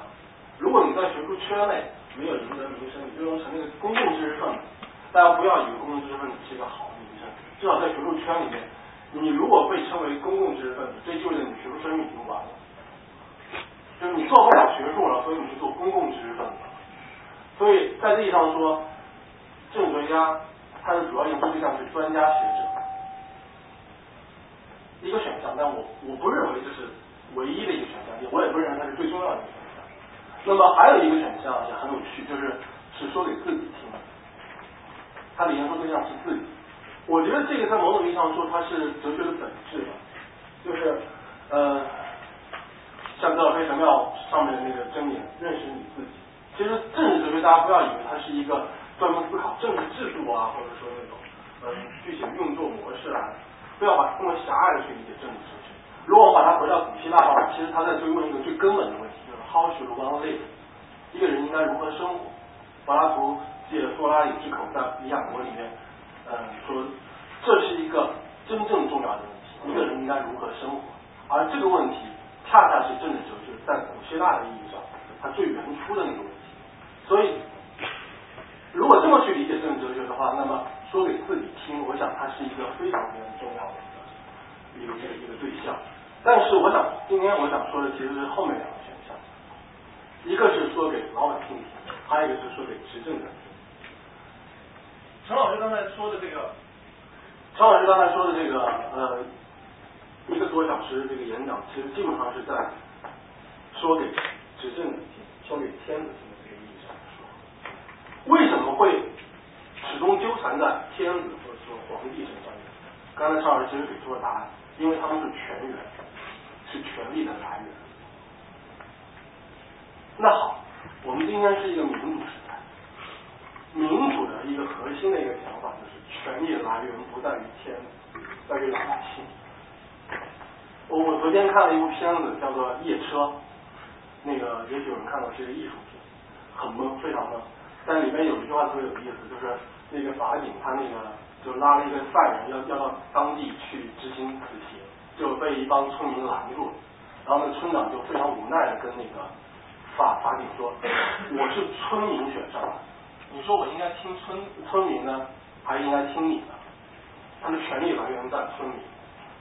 还有是说给老百姓听，还是说给执政者听？我觉得在我们今天。”这个中国语境下面是一个特别特特别重大的原因。我想不同的，比方说自由主义者，还有说，比方说呃新权威主义者，或者说保守主义者，或者说其他一些人，他们其实嗯在进行政治哲学嗯建构或者说表表述的时候，他们心中所想的那个对象是完全不一样。自由主义者在今天之所以成为一个相对边缘化的人群，恰恰因为我们今天全员还不是老百姓。之所以某些保守主义者他们今天呃言辞凿凿，而且他们觉得自己有可能就是最终嗯做帝王师或者或者或者怎么样，他们恰恰是看到在我们今天这个这个这个这个呃语境下面，执政者依然依然是全。所以我想，这个可能是一个我们今天要要去想的一个问题，就是我们到底是对谁说话？那么进一步的，就是我们到底要对他们说什么？一个是我觉得说的内容，一个是经验性的经验性的描述。Where we？我们在哪里？我们现在在哪里？我们今天这个中国处在一个什么样的一个状况下？我记得钱永祥曾经在他的一篇文章当中批评九十年代末的自由。自由派和那个呃新左派和自由主义之争，他说他们两派其实对于理论没有任何的建构，没有任何的突出的贡献。他们两派之间最大的争议就在于他们对于现实的判断是不一样。如果你认为我们今天最大的问题是贫富差距的问题，那么 OK 你会选择做这是什么什么东西？如果你认为我们今天的最大问题是国际呃反什么反共势力和亡我之心不死，那么你可能会选择做做也许新保路主义者。所以经验性的描述。YR 为我们今天到底处在什么地方？这个其实必须要做的一个工作。第二个工作就是理想性的建构，这是一个规范性的工作。嗯，赵天阳老师他曾经呃，他最近刚刚完成了一本书，那本书名字非常好，叫做《幻世界研究》。对。但是我想，政治哲学除了要研究坏世界，最主要的还是要试图在这坏世界的这个基础上面建立一个好世界，或者说不那么坏的世界。所以这就涉及到一个规范性的一个理想性的建构的问题。那么第三个就是可行性的策略的问题，可行性的策略的问题，就是你从经验性的描述到这个理想性的建构中间这个桥梁怎么建构起来？我们应该通过什么样的路径到那个地方去？卢家强，嗯，他曾经写过一篇文章，大概是年初的时候，呃，零零八年年初的时候，他写了一篇文章，叫做。嗯，从新权威主义到呃到到宪政民主，那当然是为他自己的那个新权威主义做一个辩护了。他的辩护其实是一个非常巧妙的辩护，就是说，他说我这个新权权威主义不是一个政治理论，它只是一个政治改革的一个一个策略或者一个方案，它是一个使我们从当下的这么一个经验性的一个状态，最终走向见证民主这么一个理想性的目标的一个工具和手段而已。对，这是一个很有趣的一个一个一个一个辩护，但但我想他可能揭示了一个政治哲学考量的一个核心的一个问题，就是呃，你还说在批评柏拉图的时候说那个话，就是你如果说想在一个没有任何条件约束下面的这前提让，你去构想一个纯粹理想的世界，那种工作是容易的，但是同时是没有意义。我们要做的下来是在一个给定的条件下面去想象。去构想它最可能的一个一个方案，所以这里其实涉及到一个 the most desirable 最可遇的和 the most relevant 最相关的一个问题。那么与此相关的还有就是陈老师刚才说的那个道的问题。我我想就是中国人或者中国传统文化当中所谓的那个道，基本上它是一个他们没有时间性的，甚至是 objective 的一一一种一种道。这种想法呢，可能。柏拉图也有，但是亚里士多德里面就不存在。而且到了今天的话，可能越来越多人意识到，就是这个所谓的道或者所谓的这种理性，它必然的是跟历史性、跟时间性是相关的，甚甚至是跟那跟那个地域性也是相关的。呃，这是一个问题，就是刚才说的研究的内容，还有一个就是研究的方式。研究的方式的问题。既然说政治哲学或者说哲学，当然通常会认为说哲学它是一个反思性的一个一一种活动，它是一个呃 discursive rationality，就是一个推论性的理性，以这种方式去去反省我们生活世界啊，或者说最终是以一种 argument justification 的方式呈现出来。但是今天我们必须要问这么一个问题，就是当我们在问政治哲学的那个最重要的问题，How should one live？一个人如何生活？你通过一整套的 discursive rationality 建构起一整套的 justification，你能真正的、最终的让他幸福吗？真正的能让他说服他吗？呃，刚才陈老师说到，就是柏拉图和孔子都是著名的教育家。我个人认为，柏拉图他成为教育家是一个，呃。他对道德哲学和政治哲学言说方式的一个自自觉的一个。自从苏拉里死了之后，柏拉图就充分的意识到，你在广场之中想通过哲学的论证去说服一个跟你意见相左的人，这几乎是不可能。怎么办？我们可能只能退回到学院当中，面对一些。尚未被玷污的年轻人，对他们进行教育，这种灵魂的转向是容易。那么，这里其实还涉及到一个问题，就是你面对年轻人，或者说你在一个封闭的一个语境下面，你要试图向他灌输你的想法，这时候其实你已经不是在使用所谓的反思性 discursive rationality justification argument，不是这些东西，你可能在使用别的一些东西，比方说 narrative。storytelling，叙述的讲故事的方。刚才陈老师说了一个很有趣的一个一个一个观点，就是说了第三者的问题。第三者的合法性在于它的延续性。我我想这个这个问题是很有趣的一个问题。我自己的一个理解是这样，就是这是一个话语建构的一个一一一个一个一个一个模式，就是呃我们通常会让那个。先来者，给他赋予某种，我给他进行某种意识形态的包装，而这种包装，因为天长日久，它逐渐的就成为一种规范，就好像，嗯，柏拉图他在《理想国》当中说过那个金银铜铁的故事，说有些人天生就是金子做的，天生就适合当统治者；有些人天生就是银子做的，有些人天生就是铜铁做的，天生就适合当被统治者。这个故事如果我今天说给大家听，我说我说成龙，你天生就是金子做的，你就适合当统治者。然后潘少云，你是天生就是铜铁，铜铁做，你就适合当被统治者。潘少云一定上来跟我打架。但是如果我这话不停的说下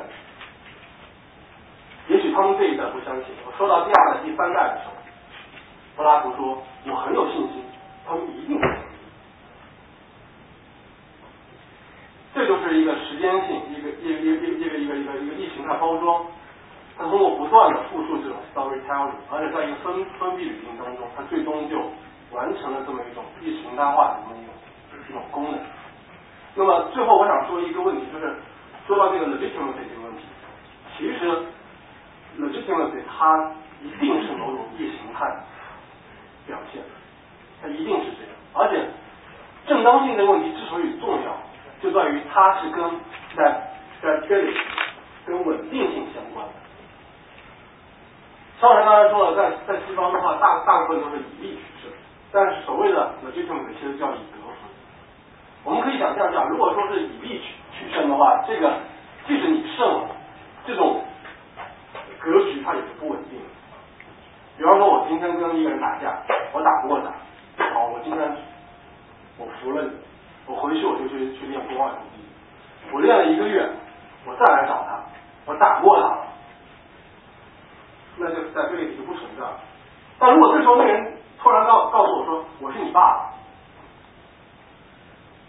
爸，儿子天生就应该服老，这是一个自然的秩序。这时候哪怕我打得过他，我也不敢打他。legitimacy 其实就是这么一种。使这个政治秩序更具稳定性的这么一种功能，它具有这么一个功能。而整个的建构过程其实是一个纯粹的意识形态化的一个一个一个一个过程。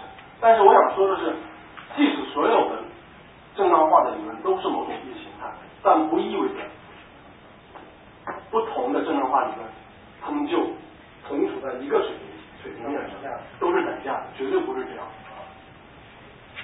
我我我就简单说这些，然后那个张老师有什么批评，或者说在下面同学有对您有什么大家给他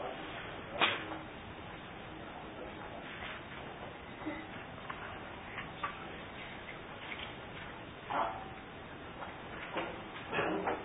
因为他因为他说就是近期陆学员他们讲选项那个内生的领域，主要是为他们外王里面服务的。那我就想问，就是那你您说，如果我们把中学单独拿出来做一个哲学，但是可以吗？因为跟看都不太一样，看上面那个知识多可能的问问题，然后他这个文生体系，它的逻辑非常强。就其实呃，如果只是说呃，更多更主要是对他的那种外包什么的，如果把单独拿出来做哲学，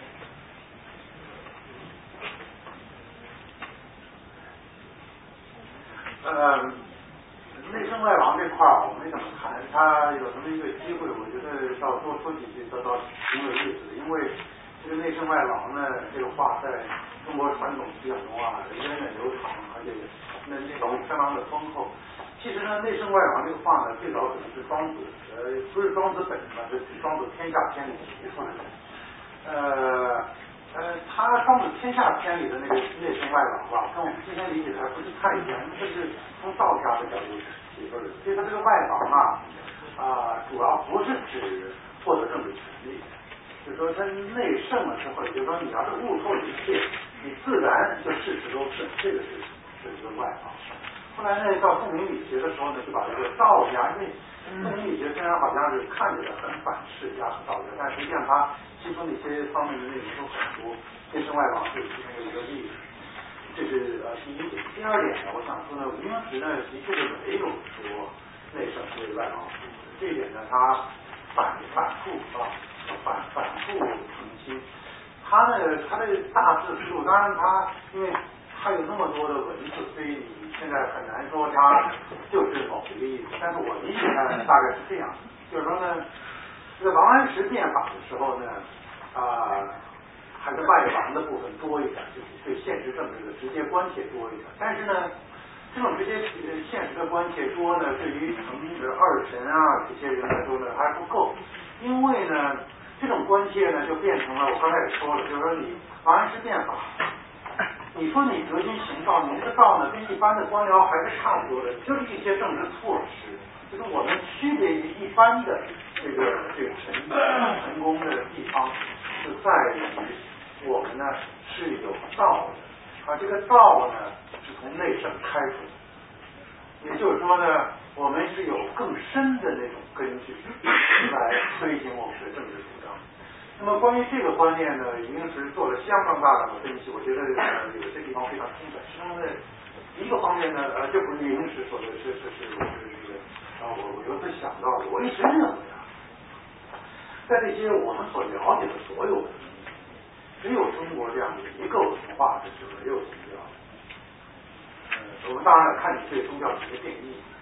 那么中国思想或者说你就说。我们的呃这个传统的叫做儒学还是叫什么？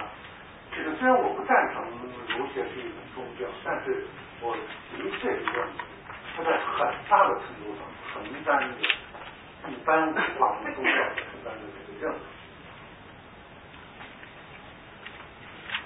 但是呢，呃，它的种种，这这这话题就是有点扯远了，我就我我就谈到哪再谈。但是呢，我想这么说。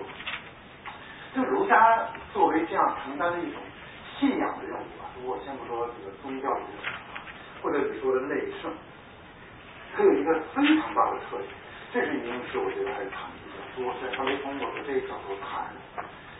就是呢，一般说起来，我们讲起个宗教呢，它总是信仰某种超出现世的，世俗和超越这样的一种关系，而儒家和这个。所有的不同，就儒家呢，几乎是在教我们一种信仰现世，一种现实，就是有，就是儒家是没有未来世，就是没有那个死后世界。你你就看王夫那些神学论，就是范神那些神类论，这个你你看到，就是他不相信有一个死后的世界，不相信有一个存在。对于儒家来说。这个世界就是唯一的世界，一切的真善都在这里。所以儒家是一种非常不同的信仰，如果你要说一种信仰的话，我个人看啊，呃，在这方面我们要做的事情还多着，就是呃，就当我们这个世界所谓啊，比如说这个去魅化也好，去宗教化也好，就是我们现在落入这个现世啊，就是就整个这个现在就是一个很现实的世界。就好像这个现实世界就是一个世俗世界一样，但是恰恰对于儒家来说，这现实世界不是一个世俗世界，不是一个完全世俗的世界。在这个意义上呢，就是儒家要讲，就像这些道学家们，他们要想开出外王呢，他一定要有他的这个所谓深层的信仰方面，否则的话呢，就呃，这就是一些政治措施。呃，我想呢，觉得内圣外王大概是联系的。当然你要反过来说，啊，我再来加强一下这个话呢，大概是这么说的。是呢明史反复想要论证呢，大的儒家或者儒家的总体传统，基本没有单守内圣的一方面，就这个内圣都是跟外王有联系，但是不能说为为为外王。朱熹是说过两个，这两个是有，但是不是这么说。因此他那个在这个里面，他得出结论他说那个，他认为那个呃，从史上面转向内圣，主要就是为了外王的实现，做准备。呃，你你可以念一下那文字，那个在那个在这样的上下文中可以这么说，在什么一个上下文中可以这么说呢？就是因为呢，儒家一直是内圣之学，就是在那个呃，这就是所谓新传这个，就是孟子一到韩愈的一千多年的新传，它基本上是一个内圣之学，不是一个外王之学。所以呢，在这个意义上，它转不向，就它不用转向内圣，只有在那个意义上它要转向内圣，就是当王安石做了一番事业之后，儒家要重新找到做一番事业的儒家根据的时候，在这个非常特定的意义上，你可以说他为外王转向内圣。一般呢，在一个大的上下文中，你根本说转向内圣的话都不通，啊，应该只应该说转向外王。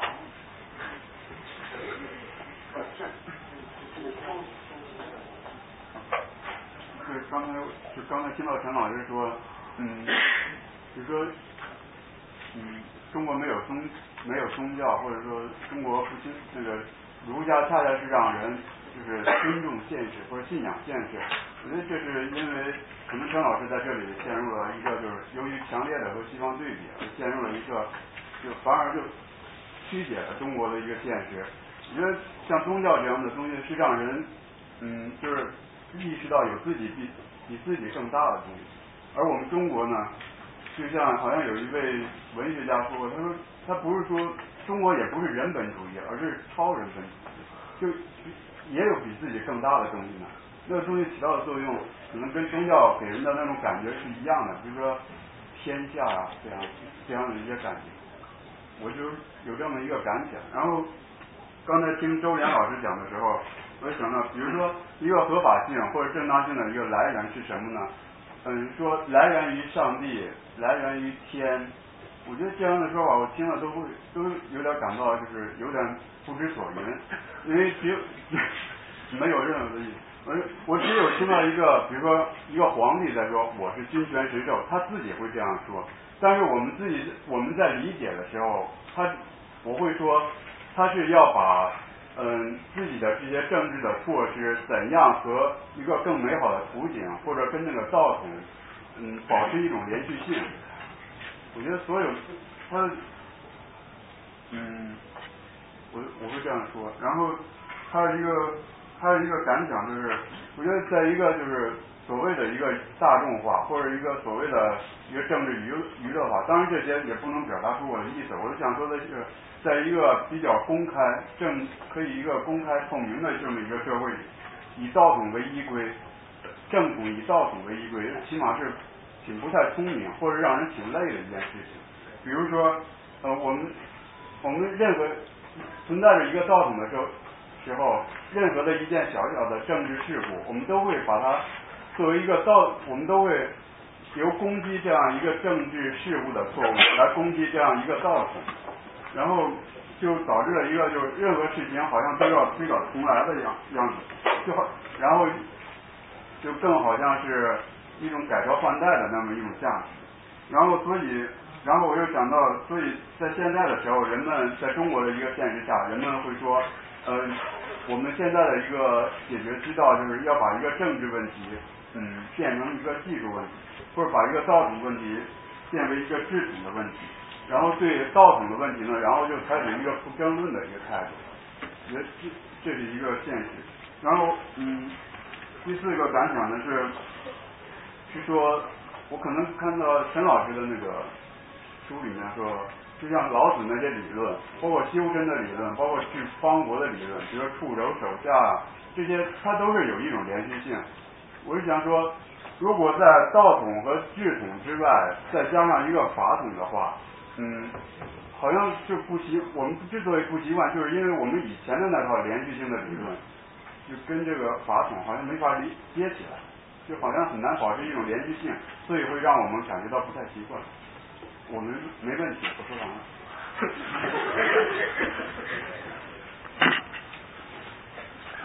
陈老师，就是说我是中国传媒大学语言学硕士，就是一直很喜欢那个说和今晚特别兴趣然后就问您一个，我这人比较外行，不是这个这个专业的。我也干我嗯，以前的时候看您写的这个海德格尔哲学概论里面，很早这个作者，然后里面有一个就是关于海德格尔他自己人说的一个道的问题，他里面也提过这个问题。就跟您今天晚上所提到这个天道，从政治政治哲学角度提到的这个，就是说有很大的不一样。他是从一种很纯粹的哲学思辨角度来说，然后像北大的张成龙老师做过这方面的阐发，海德格尔思想中国天道。那您能能详细的跟我谈一谈，到底他这个签到的边有多大？我我越越越那种感觉，是这个。呃，你说谈谈海德格的那个海德格尔这个这个这个他这个他所言说的这个道到底是一个怎么一回事？那你今天晚上提的这个是一个呃民生主义，或者对对，是你可能是那样，你可能对那个，就是说你你你可能得给定一下相当明确的上下文，然后提一个那个能够在两三分钟内或者两句话能够回答问题，而不是说另开一个开那个跟学习的课。很简单的提提就是说给我个启发吧，就是说和和他和今天他所说的这个道和今天这个孔孟之道，就是说因为这个大家都是要找要找这个中西对话这种感觉，这个道正好就是暗合的这这这种这种感觉，您能谈谈自己的这个很很简单的就是说一下自己的想法，我记一下，回去体会一下。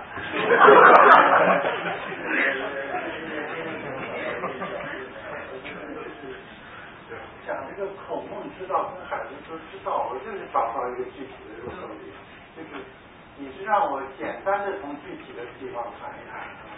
就是说您您就是说他不同也行，就说您您您知道他不同，稍微有哪地方不同，这这也算。我我也没说他，是你说他不同。我我觉得这个说明你这个问题太大了，能不能就是你自己先回去读一些东西，然后或者那个会后然后再找陈老师。对，是啊，这个对这这个问题吧，就是这样子，就有时候吧，呃，这个问题吧，虽然我说啊，就比如我们谈的是这个话题，但是提问呢，我觉得什么问题都能提是比较好，因为大家见面的机会都不多。但是呢，这个问题就就是要给两个人的那个上下文要要要比较确定的才能谈，因为因为只有就是这些道理这种东西啊，天生都是很发散，就天生它的本性就很发散。如果你再不是有相相当明确的上下文的话，就就就有点就我有点无从谈。或者你再等等。那个就是一个文明和精神和思想的关系啊，还有那个政权、政体和文明的关系，都有人说，我不都说了。但是，一般有这些论点，就认为一个大帝国是一个文明最辉煌的时候，也是个末世。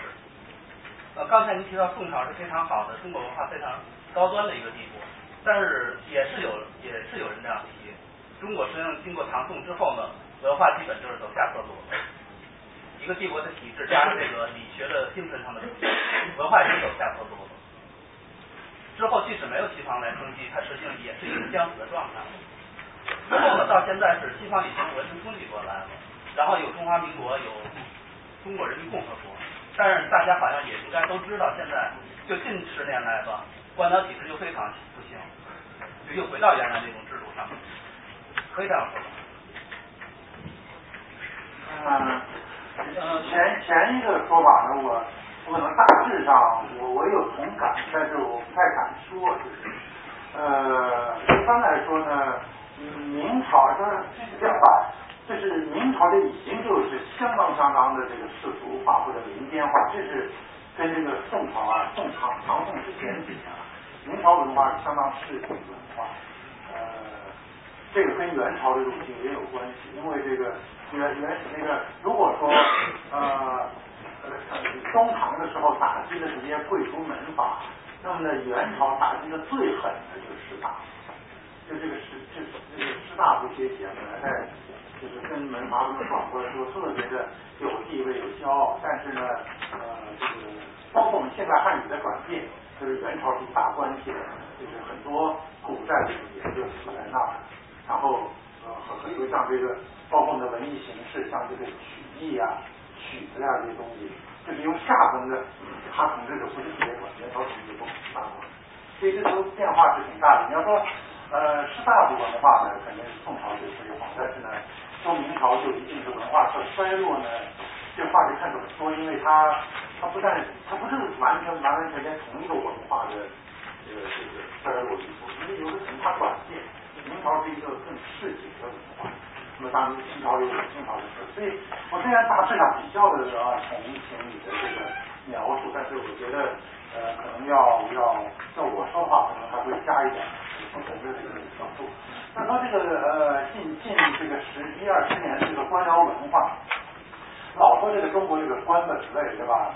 呃，中国是非常非常官本位的。那么我今天讲当然没有讲官本位这件事儿，但是如果我讲的大致这个道理还清楚呢，我觉得它跟这个官本位你能看出有相当的联系，就是它既不是公民社会的，它也不是封建社会的，它也不是用这种封封的来说，就它在呃以前呢，中国的这个官本位或官僚制度呢，呃。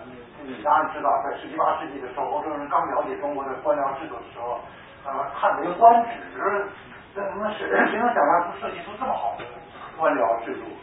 呃，因为它源远流长嘛，它从秦朝开始，甚至甚至在战国时候就已经开始。其实郡县制度不是开始于秦朝，是秦朝统一的使用的。战国时候，好多国家都都采采用郡县制度。那么。这个我真的是成也萧何，败也萧何，就是他他算的这么好，就是那么有时候特别管用的官僚制度，但是各朝各代都为了官僚制度也吃了多少苦头。当然，比如说包括宋代，这个大家都了解。那么现在我们就是这个这种官僚制度啊，跟这个当当代的我们社会的性质就有很大很大的冲突。就我我们现在是一个相当商业的社会。呃呃，是一个相当，如果不说公民的话，也是一个这个民众怎么执行起来这个相当的，它跟这个官官僚制度的这种冲突非常非常严重。我我我挺同意你说的，就是我你没说，但是我觉得你暗示了。我我觉得就是啊，在在在可见的十年二十年之间，就因为这个官僚制度和这个当代社会的不协调，可能会给中国造成比前的十十年二十年可见的多的冲突，大规模的可。啊，我不是下问。那最后来就想往下问的，就是说这种官僚制度的复又复苏，不断的复苏，是不是和中国文化的这种没有活力有关？嗯，呃，我不知道，这个可能在咱们得坐那慢慢看吧。但是我们都说第一感的话呢，我觉得呃，也许跟那个文化的关系要稍微小一点，可能跟我们的这个政治关系比较大一点，就是这个。就是你现在不用这种官僚制度，你用什么呢？他又不肯向公民社会走，是吧？这个你说多少都要提了，反正因为那个唐朝和宋朝都不太一样，因为佛学来的和儒家的这接触的都不太一样。对对，不是。刚才朱老师提到这个造型系统，嗯，我我问一个问题，就是现在系统当然一直都都有。但是关键是谁在谁手里吧？咱们这边认为系统在咱们这边，台湾那边认为在在他他们那边。马英九就任的时候不就你是是是宣誓是是多少任中华民国总统啊？他们认为系统在他们那边。但是这个现在我说的这个道统还在不在？还有没有？如果说嗯没有的话，需不需要再把它恢复起来？你像前一段。如果说一个象征性的东西吧，就是那个像孔子他那个家族，你像呃解放的时候他去台湾了，可能是延续那个弟子观什么的，那个衍圣公世袭，他前一段也去世了，那如果说从经思想上来讲呢，是不是新儒家他们是一个所谓的新开展呢？是传统这个儒家思想，但是新儒家现在也并不是占领我们我们整个中国这个主主要主主体部分的一个统治的一个意识形态。那么以后那个什么样的一个开展呢？特别在现在好像一个是复兴民族复兴文化复兴的这样一个趋势下吧。我想问这个问题。这个问题吧，呃，我我我挑一点来说，我我觉得可能是你的问题的那个核心。就讲这个台湾和大陆这个呢，跟我刚才讲的制种和造种肯定是没有直接关系的。可能要是用个话来说呢，是在争法统。这个那位同学说那个，刚才你的同学说用法统这个话，可能来形容这个政治要更好一点。呃，然后你，但是我我想问题的核心呢，就是在关于这个赵总还有没有，还还能不能再建？那么我想说呢，从我们一个现代，至少从我这样一个现代的眼光来看呢，这个道统呢，从一开始就是讲他在从理学的时候，但他们的确是相信这个东西，呃，看起来是很相信，但是呢，我觉得呢，从一开始的这个体制无条码。我是什么意思呢？第一呢，我就想说，那些声称有道统的人跟不这么声称有道统的人，他们实际上他们的治理方式能差多少呢？我我对这个已经有怀疑。是吧？你你你你比如这些呃，你说王怀这些呃首相和这个周一大这些首相或者首辅啊，他们之间在执政方面真的能，就是如果你不是啊把把我们刚才谈的这个看出来，从一般的历史学家的眼睛也能看出，你没觉得他有什么多大的区别？这是第二点呢，就是说在这个所谓的道统呢，实际上在哪怕在理学家之间，我们也知道。每个人对道统的理解有特别大的不一样，呃，所以呢，刚才周连特别说到，就说有时候啊，就把那个呃这个道啊，给说成就好像是一个比较固定的、稳定的东西一样，然后呢，最后就变成呢，就是这个道在谁手里。这个争论呢，我个人认为是非常不现代，我觉得我们现代人没有办法接受这样一个，就是说有一个现成的道，然后就是真理就在那，然后看掌握在谁手里。是吧？就像我们文革的时候，两派讲这个我是毛泽东，这样这样的一种状态，是吧？那么我觉得呢，在这个意义上啊，呃，我认为这个新儒家，我我这话可能就是这这这调查研究不够，但是我就说我的第一印象，这个新儒家呢，在很大的程度上是在争话语权，而不是在争别的，知道吧？就说啊呃没没有那样的一个。那么你说要恢复中国文化等等，那么我就完全站在李林那一边。就跟我作为一个现代中国人，说我们要弘扬中国文化的时候，你说我们就把儒家作为正统，那庄子放哪儿？老子放哪儿？墨子放哪儿？是吧？我们要继承中国文化的时候，那你知道我们在这个传统的道学中一谈起谁谁谁入了佛了，入了世了，那简直就是显得就当了反动派一样。那么今天我们读点佛家有什么不行啊？我们信了佛，有什么就不是中国文化，是吧？我们我们断然不会在，我个人认为，断然不应该再用以前的那种一种所谓固定的道理，是儒家中的儒家中的一线单传的一个东西，当做我们中国文化的形式。我觉得这是断然不可以的。如果这么做，我个人认为就是中国化的形式在谈。你好，陈老师。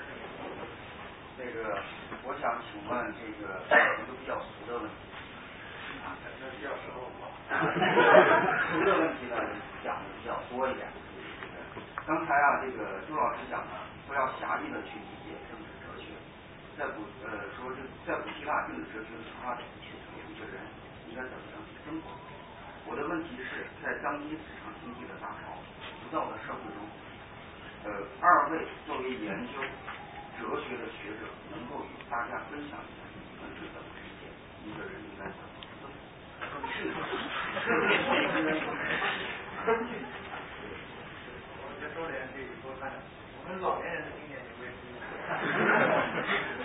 我觉得，我还没回到张老师这个年纪，值得谈这个问题。我希望二位都。这个问题，这个问题就是，呃。当时啊，累这个问题，你几乎可能到生命不止，你最后追问不不停的那个状态。呃，其实我前两天正好去参加一个节目，就是讲那个熔炼，呃，大家可能听说过这个人，他是湖南的一个小年轻，呃，喜欢读庄子，然后他大概在六年前到珠呃珠江三角洲去谋生，干过所有的活，就是从油漆工一直到保安，然后到什么卖房子的，干了六年以后，他发现自己一事无成，而且他自己又特别迷装。他就觉得自己应该有所成，然后最后他就就就就就选择了呃出走。后来就是这个有一个台，他就做了一个节目，然后那个节目叫做“越有梦越痛苦”。那其实这也是一个就是一个很核心的一个问题，就是我们今天嗯说 “How should I live” 这个问题，它如何是一个政治哲学？我个人觉得我们要区分两个概念，就是。我们在今天这个社会当中，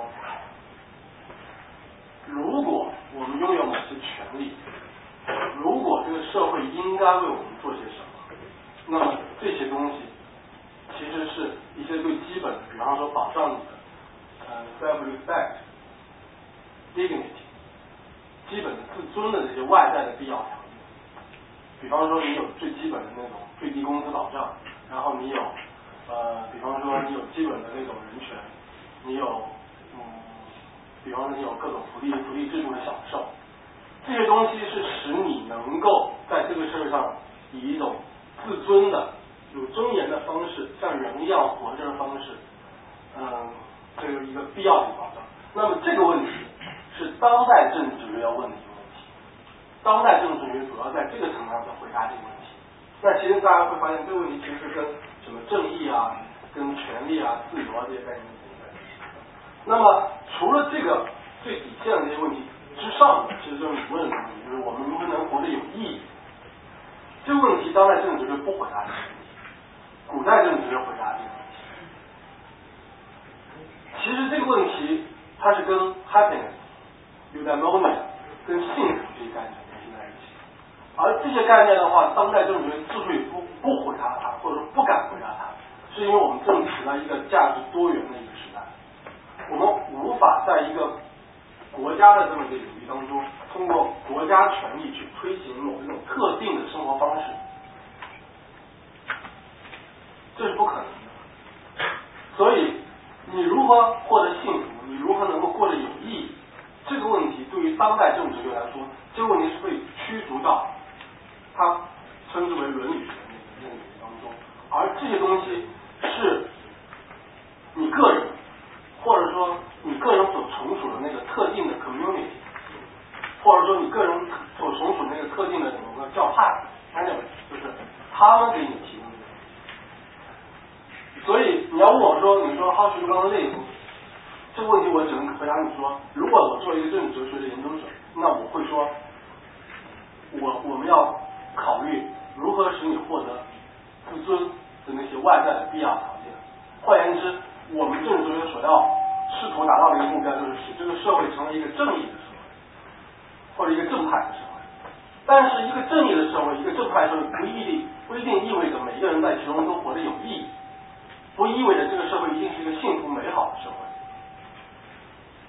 但反过来说，我特别坚定的相信，说一个不正义的社会，它一定不是一个美好的。最终你是不是有意义，活着是不是有价值，是你自己去寻找。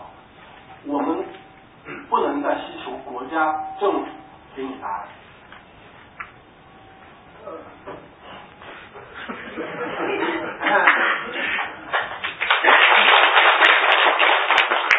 我我我补充几句，我尽量简短。就是第第一呢，你要是因为你本来想问我和周联分别的都是怎么那个。在在在安排自己的生活。那个，我觉得第一对我来说呢，这个商业大潮肯定是来的晚了一点，就是因为我已经差不多形成了我自己人生观的在往这个运动，我我受的这影响那么特别大。第二个，我想说呢，这我并不是说呢，它是不好的，我走过了一劫。我个人觉得呀，就是说政治制度呢，可能是有不好和好，但是在或者反过来说，任何事情呢，任何局势呢，都是有改良的可能，改进的可能，但是。你很难说，我不是特别觉得，有时候我跟那个呃，像上我的同学像张江龙什么，有时候我们会小小有争论，就是我不觉得这个当代就一定比这个比如三十年前差，或者是三百年前差。我不知道，如果要真让你你你活到三百年前，你受得了受不了，那真是另外的一个问题。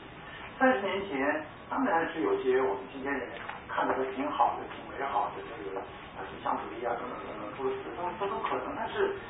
嗯，我我我，这个吧，我觉得是一种怀旧那种意义上的，或者是说我们对以往就是过去的总是美好的，在这个意义上，我完全有同意。但是你要作为一个比较客观的态度，我真是看不出来三十年前比现在有什么可好的，我真是看不出来。那现在也有一个问题，当时更更让人觉得这是。呃，然后就讲到这个个人相处的，我在这个事情上呢，多年是会是比较的多从那个像罗老师的那个。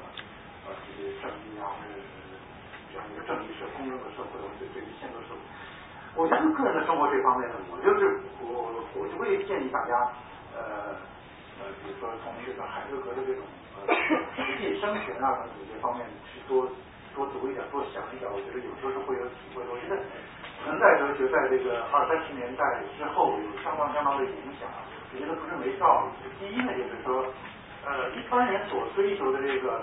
成功啊，金钱啊，或者等等这些东西，肯定呢，大家社会追求的。给你一般来说，你也不见得会拒绝。但是呢，它的确不是全部，是的确不是全部。这不是说在唱高调，这是你你看身边的人也能看到，这个是呃，而且如果你要是内内心有有足够的追求，那你那种东西很少，就外部的成功很少，不要紧。但是不能够。对自己内心的这种追求、信任过深，就是就是，有的人是能的，那就跟你的能，那你可能就不能，大多数人都不能。能不不能呢？这的确是不要用一般的知识就能，而是要要了解就是说还是回到那句最早的话，就是说了解你自己。那么在希腊的时候呢，这个他会把这个个人的生活跟这个所谓政治生活、政治的这些气象周点做那个。那很大程度上，离那个这个佛利跟我们现在就他的好，他的政治性跟我们现在的政治性意思有相当的区别。他的我已经说了，城邦很小，就作为一个城邦里的公民，他这个公民身份的，在他整个人的那个重要性，就不知道占了多少。再举个例子就说，是埃普克罗斯，他他他的墓碑上都没刻自己，那个没刻自己是一个悲剧作家，现在已经连续得了十几年的桂冠。他只他只提到了自己两次对这个这个波斯的战争啊中得到的这个荣誉，就是说对对像一个希腊人来说，作为公民是他绝对的第一位的，这点我们不可能，现代人绝对不可能，包括美国人，啊别说中国，所以呢呃多这个从多考虑自己是什么，是是机器。